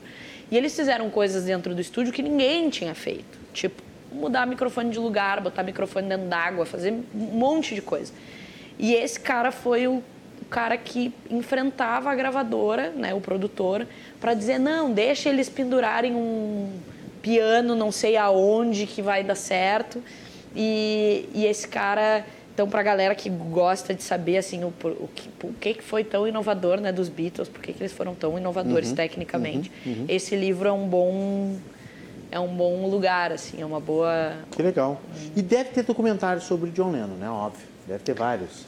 Eu me lembro de um, acho que um Imagine é um nome de um documentário, né? Tem um filme sobre o, o John Lennon novo, agora não me recordo Não, o e nome. tem o, tem o do HBO Max agora, aquelas horas de gravação. ah, agora não, não lembro o nome, vou, vou pegar aqui A também. gente, a, gente, a gente vai para o intervalo agora, a gente pesquisa Vamos aqui, olhar, porque tem esse- um nome dele, na- tem um filme dele na juventude que é muito bom. Vocês que é a, é a juventude o, do, do John Lennon. O Yesterday? Ah, também. Ah, sim, do, a- É. aquela ficção do, Do- de se os Beatles não Sim, existissem. isso, né? isso, é. E o rapaz aquele... Filme é bem legal. a- a- acabou emplacando sucesso cantando Sim. as músicas dos Beatles, mas ninguém sabia quem eram os Beatles. O, o Bibiana, vou pedir para tocar uma, uma palhinha para a gente sair para o intervalo. Na volta a gente vai falar de outros assuntos, a gente vai falar também eh, mais aqui sobre outras notícias da semana. Eu quero falar um pouquinho também da, das, das mulheres maduras que estão desafiando aí a- o tempo, a idade, estão estão posando, estão, desfilando no carnaval e é, é legal que a gente está tendo um olhar de mercado mais para o 40 a mais, para o 50 a mais, às vezes 60 a mais. Eu quero falar sobre isso também e a Doris vai nos ajudar nesse nesse, nesse assunto também. A Doris também quer falar um pouquinho de tapete vermelho, das premiações, expectativa, né? Para toda essa imagem também. Domingo agora tem o SEG Awards, que é o Screen Actors Guild, que é o Sindicato dos Atores, que é um prêmio muito bacana também, e que também tem tapete vermelho. Mas o Oscar em março. Nós vamos falar sobre isso e muito mais. Vou deixar agora a Bibiana tocar um pouquinho e o pessoal do Switch lá vai para o intervalo quando quiser e a gente volta na sequência. O que, que vai ser agora? Vamos fazer a faixa título desse disco aí, segunda-feira. Músicas para segunda-feira, volume 1.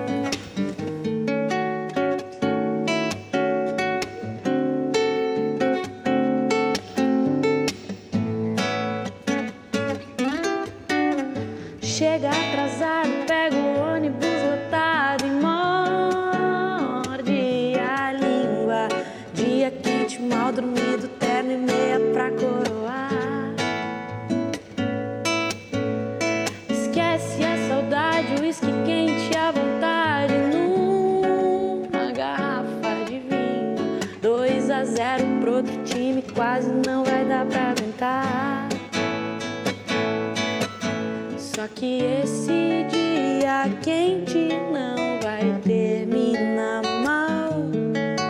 Tem um disco do Donato instrumental. Só que esse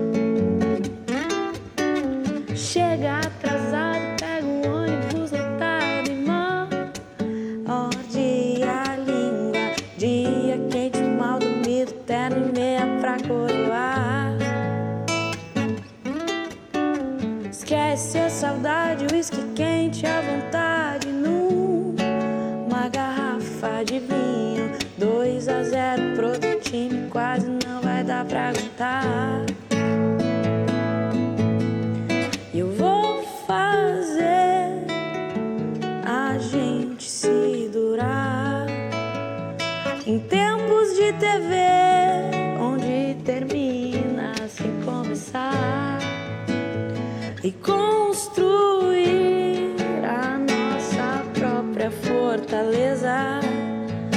Sem raiva, sem medo, sem ódio. E os concursos de beleza. Só que esse dia quente não vai terminar mal.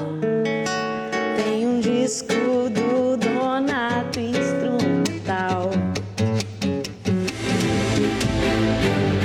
De volta com o nosso Cruzando as Conversas desta sexta-feira, dia de confraria do Cruzando Temporada de Mulheres, aqui toda sexta no Cruzando as Conversas da RDC TV em 24 524, Claro Net TV, também nas plataformas Maxcloud, Global Telecom, Sou TV e também simultaneamente nas redes sociais YouTube e Facebook.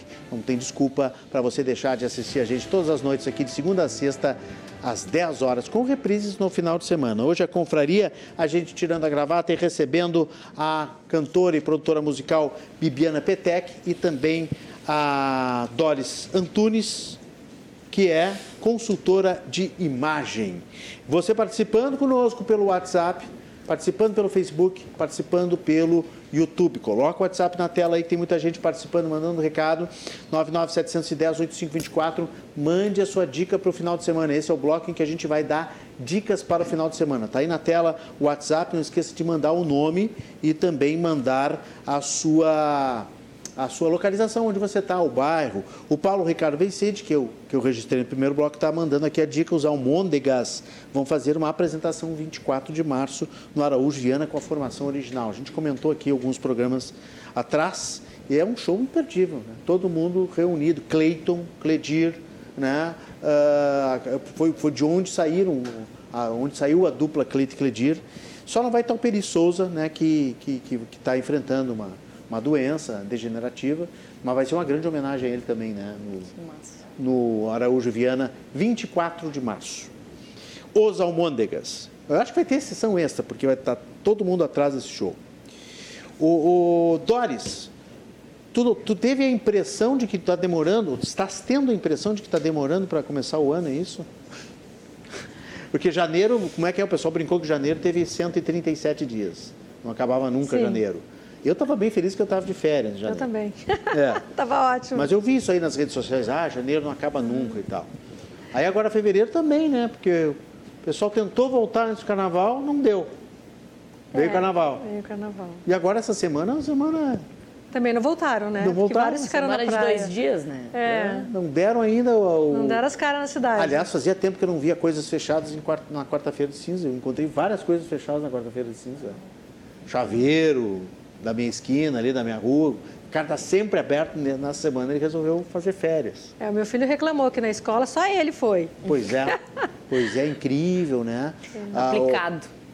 É, não, porque os- as- o ano letivo começou na semana passada, antes do carnaval, em algumas escolas. É, o da minha começou essa semana e tem co- escolas que começam. O Farroupilha começa segunda. Começa só segunda. É, então Tem foi- vários. não começaram juntos, né? Que loucura isso, né? segunda-feira também. Loucura. Então, é.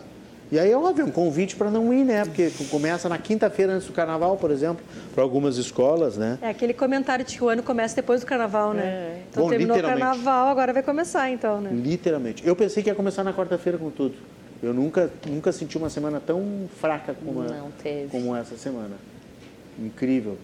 Bom, quem pode, pode. O Brasil não está em crise, né? Fica na praia, volta só segunda, né? A Bibiana está aqui só por uma, por uma, né? por uma diversão, porque ela só tem show dia 10. Dia 10, Dia 10. no Fuga, No aqui no Fuga quarto distrito. do quarto distrito. A gente vai fazer o Axé 2000 lá. Axé 2000. Esse, Que horas é? esse show. Cara, geralmente é às 21. Eu tô meio velho, afastado da noite, então assim, que horas estão começando os shows? assim? Sabe que isso Ainda é é uma aquela coisa... coisa louca, assim, de uma hora da manhã? Não, não, isso é uma, uma mentalidade que mudou bastante. Tá puxando para É. mais cedo. Por, muito por conta das, eh, da questão, assim, das associações, por exemplo, a Cidade Baixa. Assim, vamos falar a real, depois da Boate Sim. Kiss existe um outro mercado de Claro, bares e claro. noite por causa disso. Uhum. Né? Então, muita coisa ficou fechada há muito tempo. Não sei se as pessoas se lembram, mas eu que já trabalhava com isso, pra gente foi tipo um bom tempo, vários bares fechados e, e fazendo as mudanças que tinham que ser feitas. Então mudou. E aí, como mudou, passou a se preocupar, as pessoas passaram a se preocupar com associações da Cidade Baixa, por exemplo, que tipo, olha, tá demais, é duas, três da manhã, gente na rua, som alto, não sei o quê, e muitas vezes não estavam consumindo dos bares e, e- e restaurantes. Então não era uma coisa assim, é culpa dos bares. Não, era, era culpa das pessoas mesmo, que não estavam entrando para consumir. Então isso era ruim para os bares também. Então a associação se juntou aos moradores, com muitos empreendedores, no sentido de a gente não quer atrapalhar vocês, porque a gente quer a galera dentro do nosso bar, e isso não vai atrapalhar vocês. Então, te- acho que tem muito essa mentalidade. O quarto distrito veio muito também para mudar isso, porque é uma região que não é exatamente de De boêmio, de boêmios, é, de boemia. boêmios, mas a De gente entrar tá- madrugada dentro. é, e aí, porque tem indústria, também não tem problema de horário, mas tem indústria, Uhum. então não tem problema de horário. Mas até porque, porque na verdade, é uma, uma tendência dos lugares que tem metrô. A noite só é cedo na Europa, porque metrô. Uhum. Exato, tem que, tu tem que ir embora de metrô. Né? Então, acho que toda essa mentalidade da galera, que eu vejo a minha geração bem mais consciente disso, de não beber, de, de não dirigir quando bebe. Então, ah, eu acho que tudo está puxando. Daqui a pouco a porque gente se- pode ter um transporte público noturno até a meia-noite. É o meu sonho. O meu sonho era sair com o meu violão à meia-noite do show e pegar um metrô para minha casa. Claro. Acho que ainda vou ver isso. É, porque se, se a gente puxar para mais cedo, acho que mais gente, inclusive, pode ir, né? Com certeza. Porque tu pode ir um show numa terça, uma quarta, Com uma certeza. quinta, uma boa. Agora, se esse show começar uma hora da manhã, começa a ficar inviável, né? Não, eu já. Então, se ele hora- começa às 10, 10 e pouco, ali meia-noite está todo mundo indo, é bem melhor, né? É, mas lá na Pra praia curtir. as festas estão indo até tarde. É, né? lá na É, praia. aí verão Agora, é domingo, né? sábado, teve uma que, acaba, que eu, eu vi parou meio-dia. Foi a noite inteira. Meio-dia terminou. a Que festa. loucura. Mas acho que isso só acontece porque é sazonal, Que é praia, assim. né? É, e aí a galera fica meio assim. Mas aqui o próprio Fuga fecha meia-noite. Então não tem como a gente começar depois das 10. Não existe a Uhum. Não mínima. tem como fugir, hahaha, engraçadinho, né? Esse Renato. Legal, legal, esse é, esse é bacana. Eu me lembro que uma vez eu estava visitando Londres e eu entrei num, num Irish Coffee, que é né, um, um bar irlandês, queria ver uma banda ao vivo, tocando rock irlandês. E fiquei, entrei muito feliz, assim, que eu consegui entrar e tal, não tinha fila.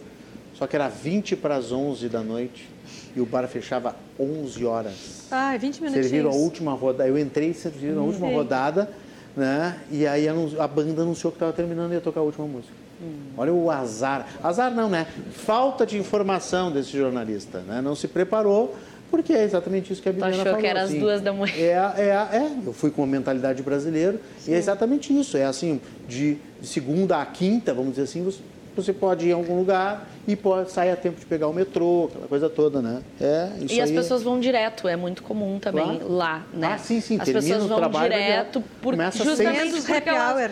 É, e elas moram numa zona que não é no centro da cidade, Sim. geralmente.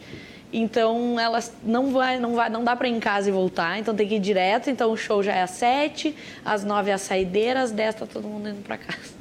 O engenheiro Luiz Lopes, participando conosco, ele está perguntando se a Bibiana é parente do jornalista Petec. Conheci no Opinião, é muito amigo do meu irmão alemão e do Magrão. Eu não sabia que o Luiz Lopes era irmão do Magrão, do Cláudio Magrão e do alemão. Não sabia. E pelo que lembro, foi diretor da Band, sim. O Mário Petec, Luiz Lopes, me contratou, inclusive. Né? Eh, ajudou muito na propagação da cultura no Sul. Mário Petec, grande figura, mandou um abraço pro teu pai. Pode deixar, Gosto vai muito ser- dele. vai ser mandado. Um grande gestor, administrador.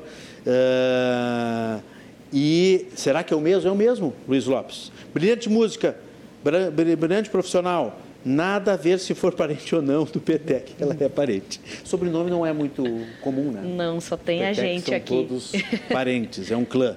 Ela é muito boa, parabéns. Olha aí. Obrigada, ó. obrigada. ABV, que eu perguntei, é o, a sigla do condomínio Arte Bela Vista, uma comunidade muito família que fica na frente do IPA, no bairro Bela Vista. Valeu, obrigado. O nono está respondendo. Odilon Tesser, Farroupilha, Serra Gaúcha. Boa, boa essa ideia, olha só, de colocar no programa das sextas-feiras. Hum, vou inventar ideia.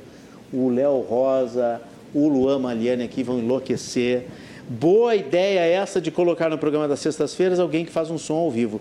Dar um ar, dar um ar mais alegre ao programa. Parabéns pela inovação. Odilon Tesser Farroupilha. Odilon, olha aqui, nós estávamos comentando antes do programa. Ah, né? deu ibope. começar. Nunca tínhamos trazido alguém Viu? Sempre cantante tem a primeira vez. nesse programa e a Bibiana está alegrando, está trazendo mais brilho para esse programa. Daqui a pouco eu leio mais mensagens que não param de chegar aqui. Nora Jones é filha do Ravi Shankar, ela nasceu uh, de nome Getali Nora Jones Shankar. Depois mudou oficialmente seu nome aos 16 anos. Então, cruzando as conversas também é cultura. Olha essa notícia. Em meio a comentários sobre aparência física, como se fala de aparência física uh, atualmente, né? Nós já comentamos semana passada o caso da Madonna, que apareceu no Grammy, toda né, meio desfigurada. Selena Gomes recebe o apoio de Lady Gaga. A Lady Gaga, tá aí a notícia, né? Lady Gaga disse: Você aparenta e é linda por dentro e por fora, você é uma das minhas garotas favoritas de todas. Por quê? Porque a Selena Gomes publicou dois stories no TikTok, ela dubla um áudio de forma sexy, não sei o quê, e ela diz: Eu gostaria de ser tão linda quanto a bela Adid. E aí fala das suas imperfeições, ah, e tal, não sou tão sexy, então a, a Lady Gaga saiu em Defesa. em defesa, né? Por que, que se fala tanto de, de aparência e se recebe tanto apoio das artistas, hein, Doris?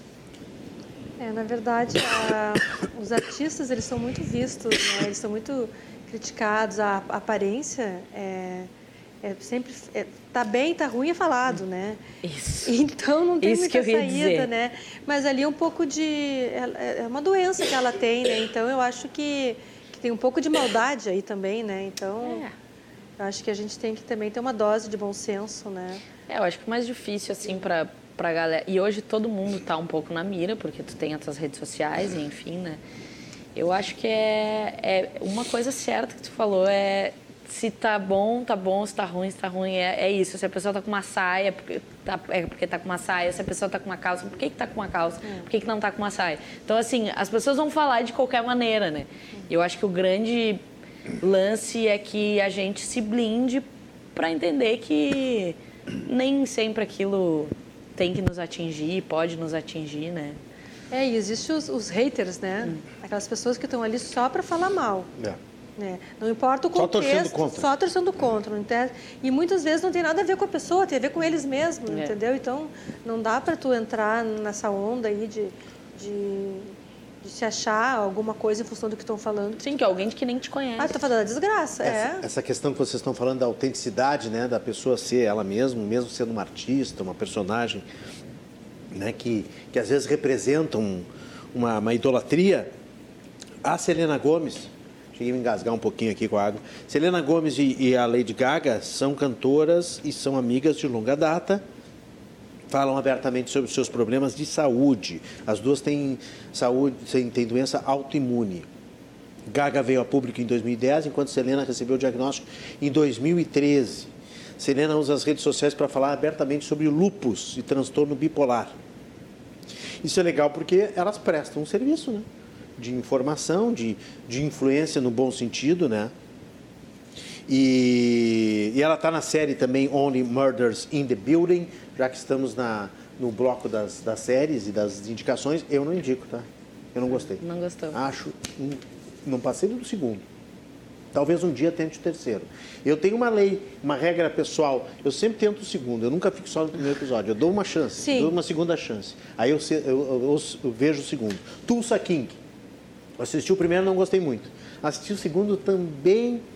Olha, mas deu uma melhoradinha no final, então vamos pro terceiro. O terceiro melhora sensivelmente. Tulsa King, com Sylvester Stallone. Sensacional. Muito legal. Sensacional? Não, é um exagero. Mas assim, muito boa porque melhora no terceiro. Já fica a minha Muita dica gente aí. falou de Breaking, que Breaking Bad era assim também. Eu não consegui terminar, Pois é, mas Breaking Bad é falaram que era no quarto episódio que ficava Tem que ter Então, paciência. Então, Breaking Bad é uma das poucas que eu vi só um. Eu não tinha inventado essa lei de dar a segunda chance Ah, ainda. tá. Então Tem tempo, tem Sabe tempo. outra que eu só dei uma chance? É. Lost. Só vi o primeiro.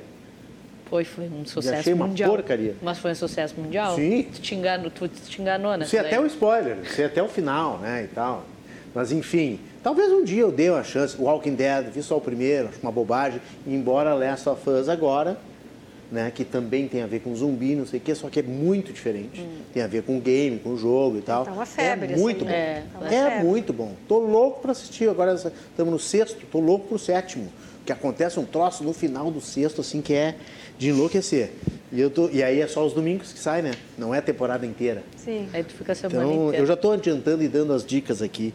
É, tem uma pergunta aqui para Doris, que é justamente sobre essa questão é, da, da, dessa coisa neurótica, né? Sobre, com, a, com a aparência física, né? Queria saber, pergunta para Doris, o excesso de cirurgias plásticas e a neurose com a própria imagem das mulheres. A Vânia, de Caxias do Sul, está perguntando. Às vezes não passa, não vira o fio, Doris? Sim, chega um ponto que a pessoa não se reconhece, né? Ela se olha e, e não vê mais ela ali, né? E aí, eh, aí vira caso de psicólogo, de psiquiatra, né? Então isso é muito perigoso, né? É tu não, não achar o limite, né? Então começa com uma lipo, daqui a pouco não tem o que limpar, tá limpando outra coisa, e começa a injetar coisa no rosto e se transformam. Né? Isso é uma coisa que tem que ter muito cuidado, né? Eu, na consultoria, eu sempre procuro... evitar e, e conversar sobre isso, né? Porque a beleza ela começa de dentro, né? Tu tem que tu tem que te conhecer, tu tem que valorizar o que tu tem de belo, porque todo mundo tem alguma coisa bela. E as pessoas supervalorizam aquilo que elas não gostam. Então acontece que elas acabam se transformando, né? Então não é mais elas. Perder a essência. né? Se transformar em outra pessoa. né? Então eu acho isso muito, muito perigoso, né? É um assunto já que foge a minha seara, já está na psiquiatria, entendeu? Que chega um ponto que não tem mais o que fazer. É, às vezes é a, as pessoas fazem essa busca de, de eh, correções e tal, não por causa delas, e sim por causa dos outros, né? Por causa da sociedade. Não, eu que acho que ela falou aquilo. uma coisa que é, que é fundamental, que existe o padrão, existe a pressão Te do padrão, aham. mas existe também a gente falar muito sobre não seguir o padrão, mas existe uma coisinha que tu não gosta em ti, que é pequena perto de todas que tu tem de legal. E aí, às vezes, a pessoa só fica pensando naquela uma, e aí Supervaloriza. e supervaloriza. Eu acho que é muito isso, assim. É muito isso. Às vezes, é, é, na verdade, é, um- é uma coisa que às vezes não tem a ver com o padrão da sociedade. Às vezes é tu contigo mesmo mesmo.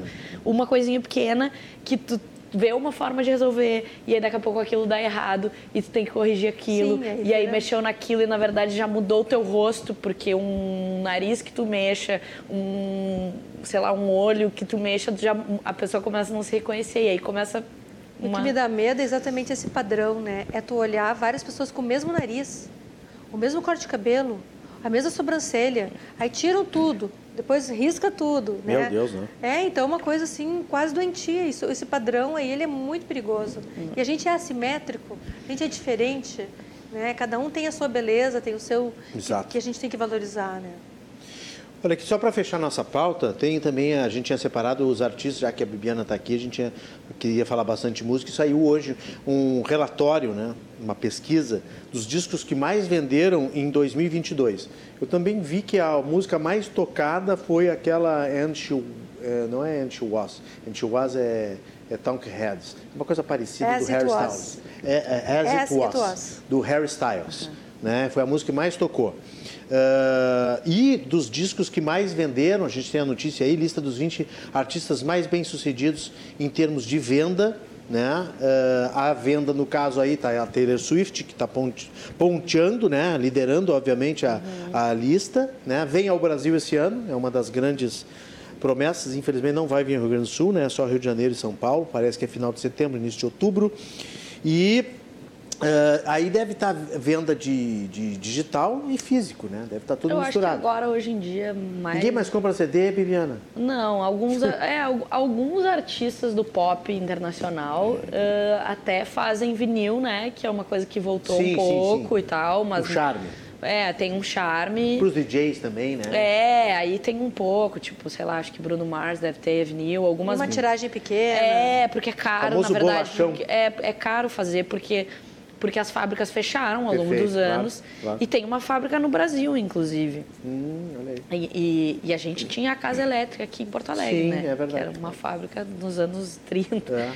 E, mas eu acho que é 99% digital. É que tem vários serviços de streaming, né? Que todos eles têm um valor diferente, assim. Então esse disco aqui, ó, da Bibiana, Músicas para segunda-feira. Tá lá Ela nas vai autografar ao vivo aqui para este apresentador daqui a pouquinho. Tá lá nas plataformas digitais. Ela praticamente já nem anuncia o CD porque é, muito É, raro. eu tenho. Agora eu, agora meu. eu tenho um pouquinho. É, agora tem é um meu. pouquinho, tá lá só pra presentear os amigos, assim.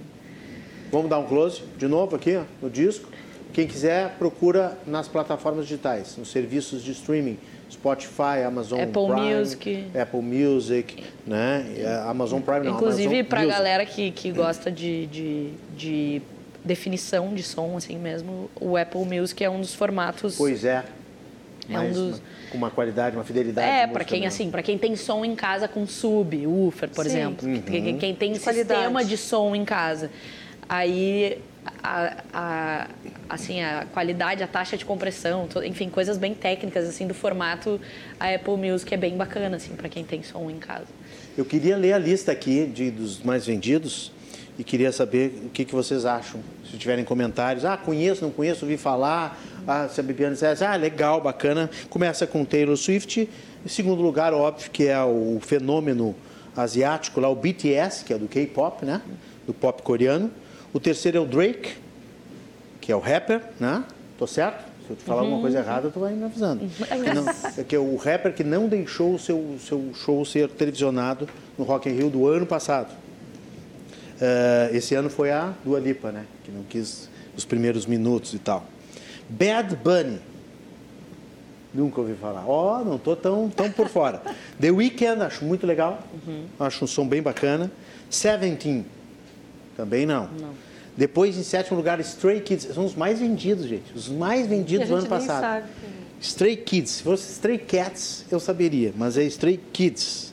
Aí que vem o Harry Styles, em oitavo lugar. Oitavo lugar. Que loucura. Pessoal do Switch, o Léo Rosa, que é músico, quero saber se eles conhecem essa, essa turma. J Show, já ouvi falar, mas não sei quem que canta. Hã? O Ed Sheeran só vem em décimo, Ah, esse a gente que é um conhece baita músico, né? Faz um É, trabalho. mas talvez o ano dele foi ano passado. Ah, sim, sim, eu acho que talvez até dois anos atrás, né? Eu vi na Arena do Grêmio, um dos grandes shows. Fiquei esperando o Uber depois até as duas da manhã, mas valeu. O Eminem, olha só o Eminem. Voltou com tudo, né? Tá com música nova, trabalho novo. Décimo primeiro lugar. Depois o Kanye West, que quis ser presidente dos Estados Unidos, não deu certo. Continua na música. Aí vem um negócio chamado Young, Young Boy Never Broke Again. Que é uma frase, na verdade, é o nome de um artista. Não conhece? Também não. Não. Depois vem o Kendrick Lamar, também da, um, um- da rap, black music, né? É, E umas cúmbias, O quê? umas cúmbias, uns negócios Ah, assim. umas cúmbias, uns tá. feat com... Depois Lil Baby. Aí 16 lugar a Billie Eilish, que eu acho que é mais conhecida, né? Bilhares, sim. Claro. Post Malone, também que os americanos Claro. adoram, né? Depois vem Juice WRLD. Conhecem? Não? Tô fora. E os Beatles, gente. 19 lugar, os Beatles estão, Ainda. estão entre os mais vendidos. Que bom isso, né? Que bela notícia que estão entre os mais vendidos. E o vigésimo lugar foi do Imagine Dragons, que eu acho que também vem ao, ao Brasil, se eu não me engano.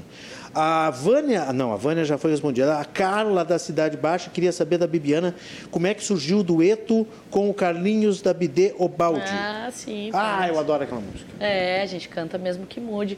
Mesmo Aquilo, que na mude. verdade, foi através de um projeto. ah, A música de- é tua? Não, é, é, da- é deles, É é, da, é da BD. É que, ah, é que vocês gravaram da, é, a gente gravou porque ah, uma editora fez um- uma série de ilustrações com músicas de artistas gaúchos, né? Então, só que para criança, a gente produziu lá na, lá na produtora onde eu trabalho, um ilustrador produziu uma ilustração sobre a música e a gente produziu essas trilhas novas. Então, era eu e o Carlinhos cantando mesmo que mude para crianças, assim.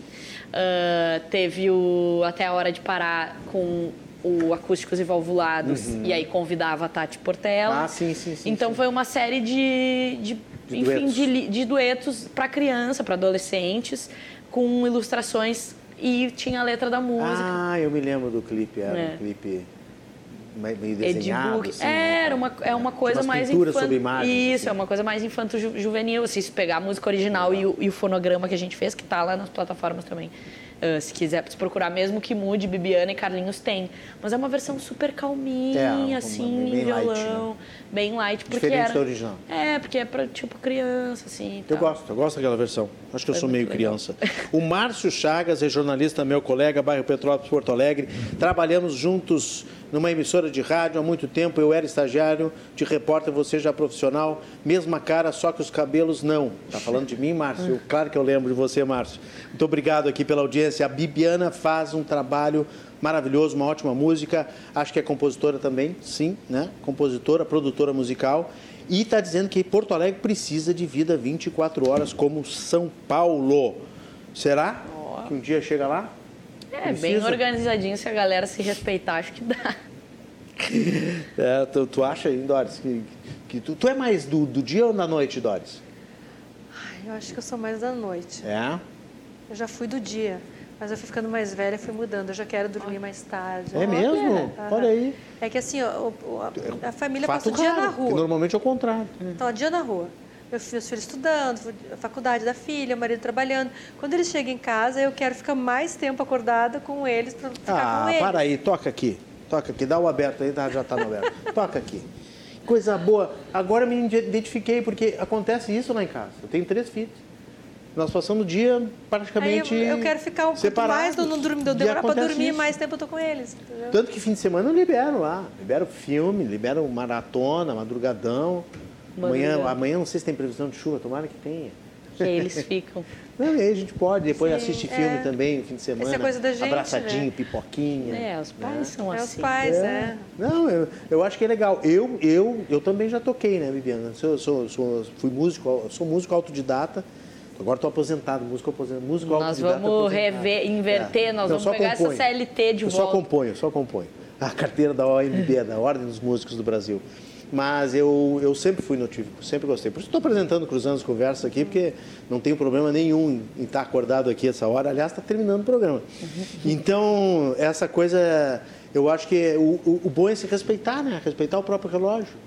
É, a gente também fica muito pressionado, assim como a, a questão da estética, a gente também fica pressionado nessas coisas de horário. Quem acorda cedo é trabalhador. É. Né? O cara, o pessoal do Clube das 5. Quem? O pessoal do Clube das 5. Eu sou do Clube das 5, eu estou indo dormir às 5. O pessoal do Clube das 5 está acordando para fazer ginástica e não sei o quê. Também É. o Clube das 5 às 6 da tarde está morto. Sim, A é gente- o caso deles lá em casa. Meu marido, ele É? é, maratonista, né? Então ele está treinando para maratona agora de abril, que ele vai correr em Londres. Eu admiro Então ele isso. acorda Eu admiro. seis e meia. Aí ele tem o filho no que, vai, que tem que sair sete horas. A filha também. Então eles não podem dormir muito tarde. Porque a- chega às 10 horas, Ah, estão ali é, com claro. sono. Durante a semana fica difícil. Boa noite. Meu, meu marido é um tradicionalista convicto. Sempre que pode, usa indumentária gaúcha. Tenho muito receio de que isso pode afetar a sua imagem. A Roberta está perguntando qual a opinião da Doris. Afetar a imagem onde, né? É, tudo depende do tipo de trabalho que ele, que ele faz, né? Mas normalmente o, o traje gaúcho ele é aceito em tudo, né? Porque é o nosso traje, né? É a nossa indumentária. Então eu não tenho que se preocupar com isso, né? Agora, por exemplo, assim, meu marido ele gosta também, né? Ele canta nos piquetes ali na, na harmonia. Ele chega setembro, bota a bombacha e só tira no final do, do mês, entendeu? Enquanto tem harmonia ele está usando, né? Aí, inclusive, uma vez ele foi convidado para um casamento que era em setembro. Ele mexeu com a noiva. Olha, vou ter que ir de bombacha, porque é setembro. aí não, aí, aí prejudica. Entendeu? Um evento onde tem um dress code que é mais social, ou que pede um traje mais, tipo, um- uma gala, né? E mesmo também, há uma controvérsia aí também, porque eu disse que o, que o traje do gaúcho também é de gala, né? Mas aí como é Sim, que. é. e como é que vai estar essa bombacha, né? Aí a bombacha tem que estar nova, tem que estar bonita, tem que estar passada, não pode estar desbotada, a- o lenço tem que estar direitinho, porque como eles usam muito, e elas devem saber do que eu estou falando, eles acabam usando, aí aquilo vai desgastando, né? E eu sou sempre com aquela bota, aquela a bota do gaúcho ah, tá muito riscada, tá ficando feia, aí já não, já não deixa de ser para um, pra um evento mais sofisticado, né? Tem É. que cuidar. Tem que, né? tem que tem que ver bem o ambiente, o contexto, né? O Pra ver se a é gente muito não, importante. não Uhum. exagera também, né? O Luiz está perguntando, vi que a Doris está vestindo uma blusa roxa. Podes perguntar para ela o que diz essa cor? Fui questionado por uma amiga quando nos encontramos num grupo. Ela disse para todos, pô, ele veio de roxo. É, o roxo é uma cor ah, da, da transmutação, uma cor para Transformação, né? É, Né? O roxo é isso aí, né? para troca de energia, né? O roxo, hoje o, o magenta foi escolhido a cor do ano, né? Que é aquele, aquele tom mais Isso. avermelhado. E no ano passado era um assim, um, um tom mais arroxeado, né? Porque a gente veio de uma pandemia, né? Onde as pessoas estavam querendo assim, precisavam tirar atenção, isso que dá uma relaxada, Uhum. né? Então o roxo ele é bom. Antigamente o roxo era a cor que era somente para os reis e para o clero. Olha né? Então era a nobreza que usava o roxo. Depois, com o passar dos anos, foram liberando para o povo, né? Então traz essa coisa da, é, traz essa coisa da nobreza. Então é legal o roxo.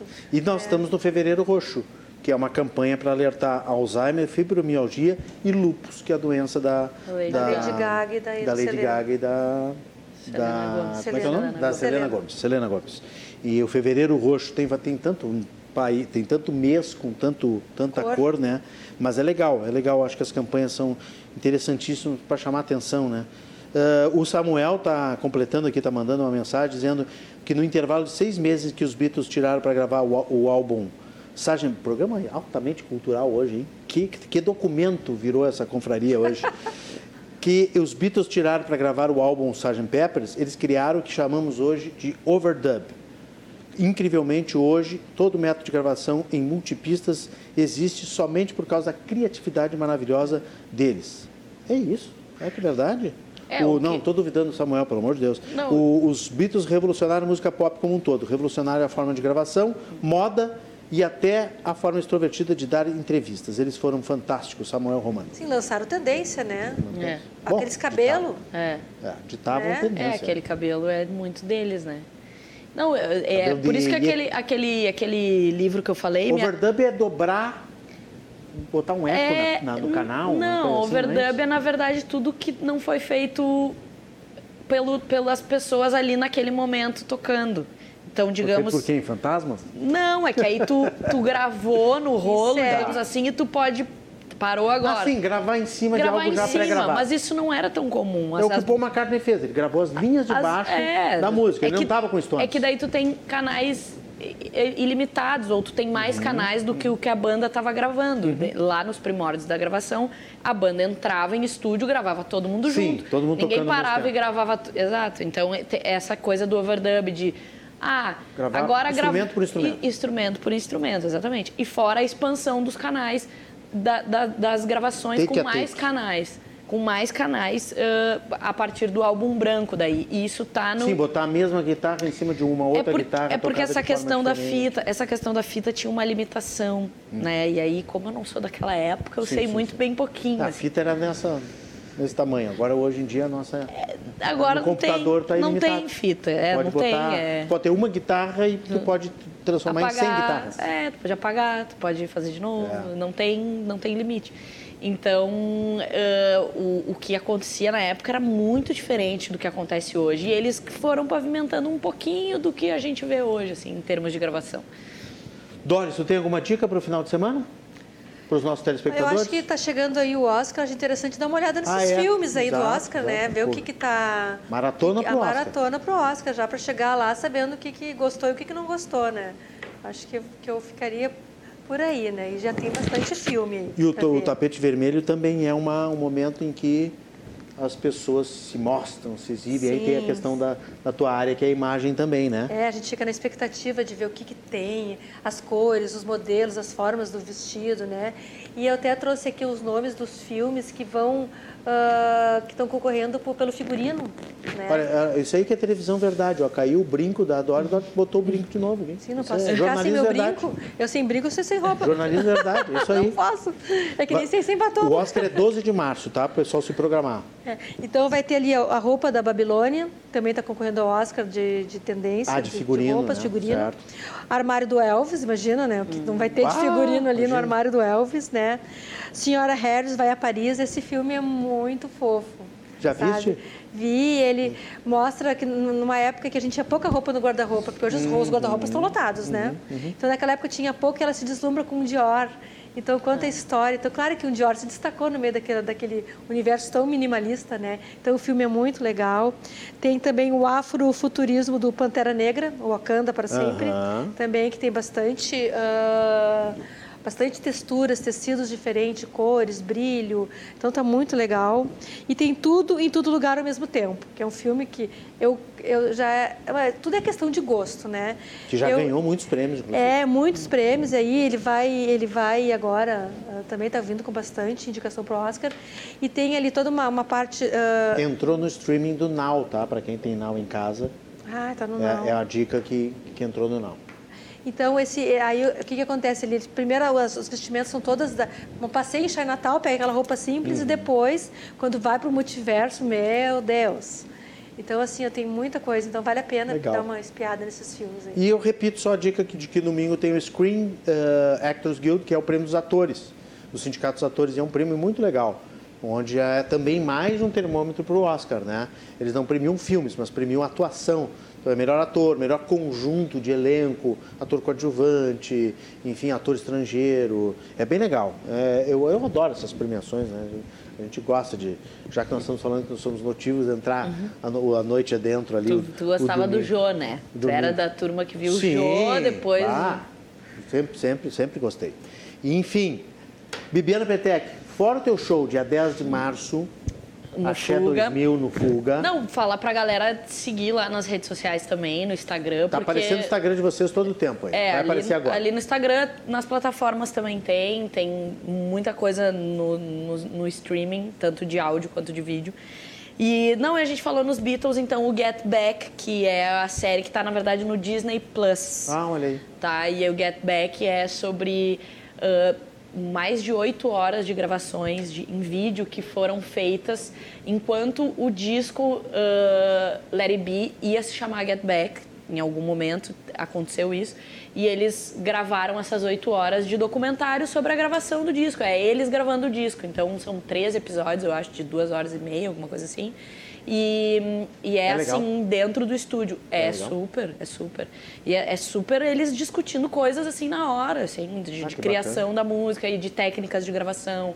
Então, porque era para ter sido feito um documentário que não foi feito. E aí, 50 anos Sim, depois. sobrou material. Tá, acharam e fizeram. Que bacana, que bacana. Meninas, eu quero agradecer muito a presença É. de vocês. Obrigada. Agradecer o tempo que vocês destinaram para vir aqui até o nosso estúdio. Vou pedir para a Bibiana encerrar com uma música, mas quero desejar um ótimo final de semana. Obrigado pelo conteúdo, pelas dicas né, e pela presença. Tá sempre o Instagram de vocês aparecendo durante o programa todo, né, enquanto vocês falavam. Apareceram, agora a Bibiana vai tocar, vai aparecer novamente. Doris, muito obrigado e até uma próxima. Esteja sempre à vontade aqui de participar novas, novas vezes conosco. Obrigada, fico muito feliz. Eu quero aproveitar e já deixar um convite. Dia 10 é o show da, da Bibiana. E dia 11 vai ter o Business Woman aqui em Porto Alegre, no Hotel Lagueto, Olha né? aí. Que agora é o- é o mês da mulher, então vai ter um evento só para mulheres, né? Então vai ter assim, ó, vai ter speakers famosos aqui de Porto Alegre, gente falando de várias áreas que envolvam o empreendedorismo. Né? Eu vou estar falando sobre dress code profissional, né? Então é um evento bem legal. De, acha ali, na, procure nas redes sociais, eu passo Tá as lá- tá informações Instagram ali. dela. Isso, Lá. Doris Underline Antunes. Né? Então vai ser dia 11 de março, às das 9 às 18 no Hotel Lagueto. Repete então, o nome do evento? Business Woman. Business Woman.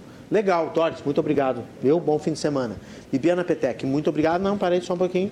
Bibiana Petec agora vai autografar Músicas para Segunda-feira, volume 1, um, um CD que está raríssimo. Não sei onde é que tu prefere Aqui, ó, aqui, ó. Onde é que prefere Aqui, autografar, vai autografar assim. CD já não, não se usa mais, né? não, não existe mais fisicamente, infelizmente. Né? Agora é tudo digital, mas ela está autografando ao vivo. Talvez a última cópia física deste disco, Bibiana Petec. Já pensou? O quanto vale isso sentimentalmente, valor, né? É isso que importa. valor histórico, né? É, e agora a Bibiana vai tocar uma musiquinha para finalizar. A gente vai para o intervalo. Eu volto no último bloco, a notícia boa do dia, os abraços finais para encerrar essa sexta-feira e esta semana. Bibiana, muito Tá feito, obrigado, viu? Muito obrigado Obrigada, mais uma obrigada, vez. gente. Obrigado pelo disco, pela tua presença. Essa qual é? Essa aí tá no primeiro álbum, não nesse aí, chama Desavença. Disco de 2013, Dengo.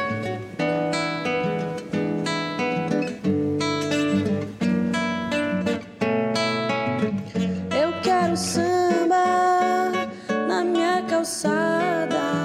Eu quero samba no portão da minha casa. Cheguei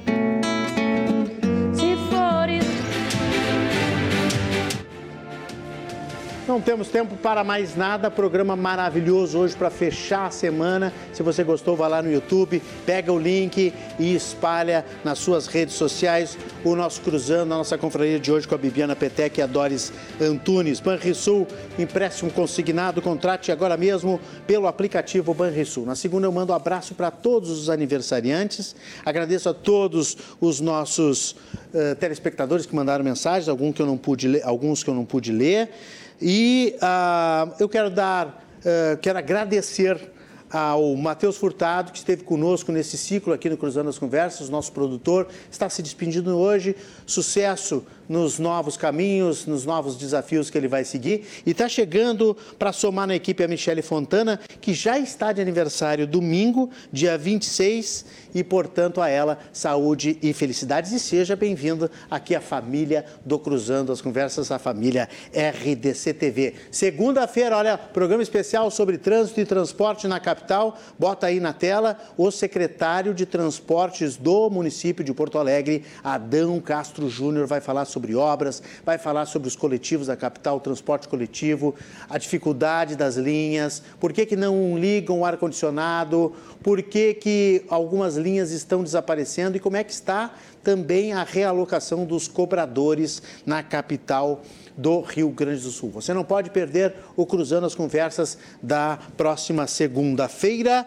Quero mandar aqui um abraço para toda a equipe que está sempre comigo também, além do Matheus Furtado que está se despedindo hoje. Sai Matheus, entra Michele Fontana, direção de imagem da Ana Santos, a operação de master e áudio, áudio maravilhoso hoje, musical, do Léo Rosa, a operação de câmera do Mário Lund, o Simon Romero e o Danúbio Germano, trio Parada Dura, a chefia de reportagem da Lisiane Motini, Giovanni de Oliveira, está curtindo férias, coordenação técnica do Luan Maliani, coordenação de conteúdo do Guilherme Paz, que coordena e toca todo o nosso projeto do Litoral lá, fazendo maravilhosa programação diretamente do nosso estúdio em Atlântida e a presidência da RDC TV do Márcio Irion.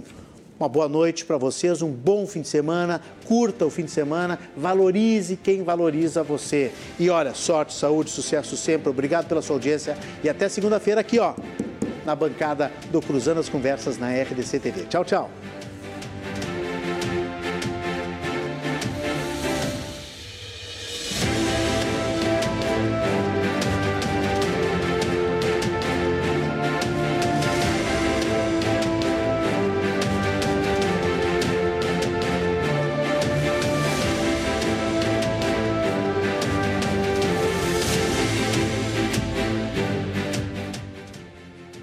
Cruzando as Conversas. Oferecimento empréstimo consignado Banrisul. Contrate agora mesmo pelo aplicativo Banrisul.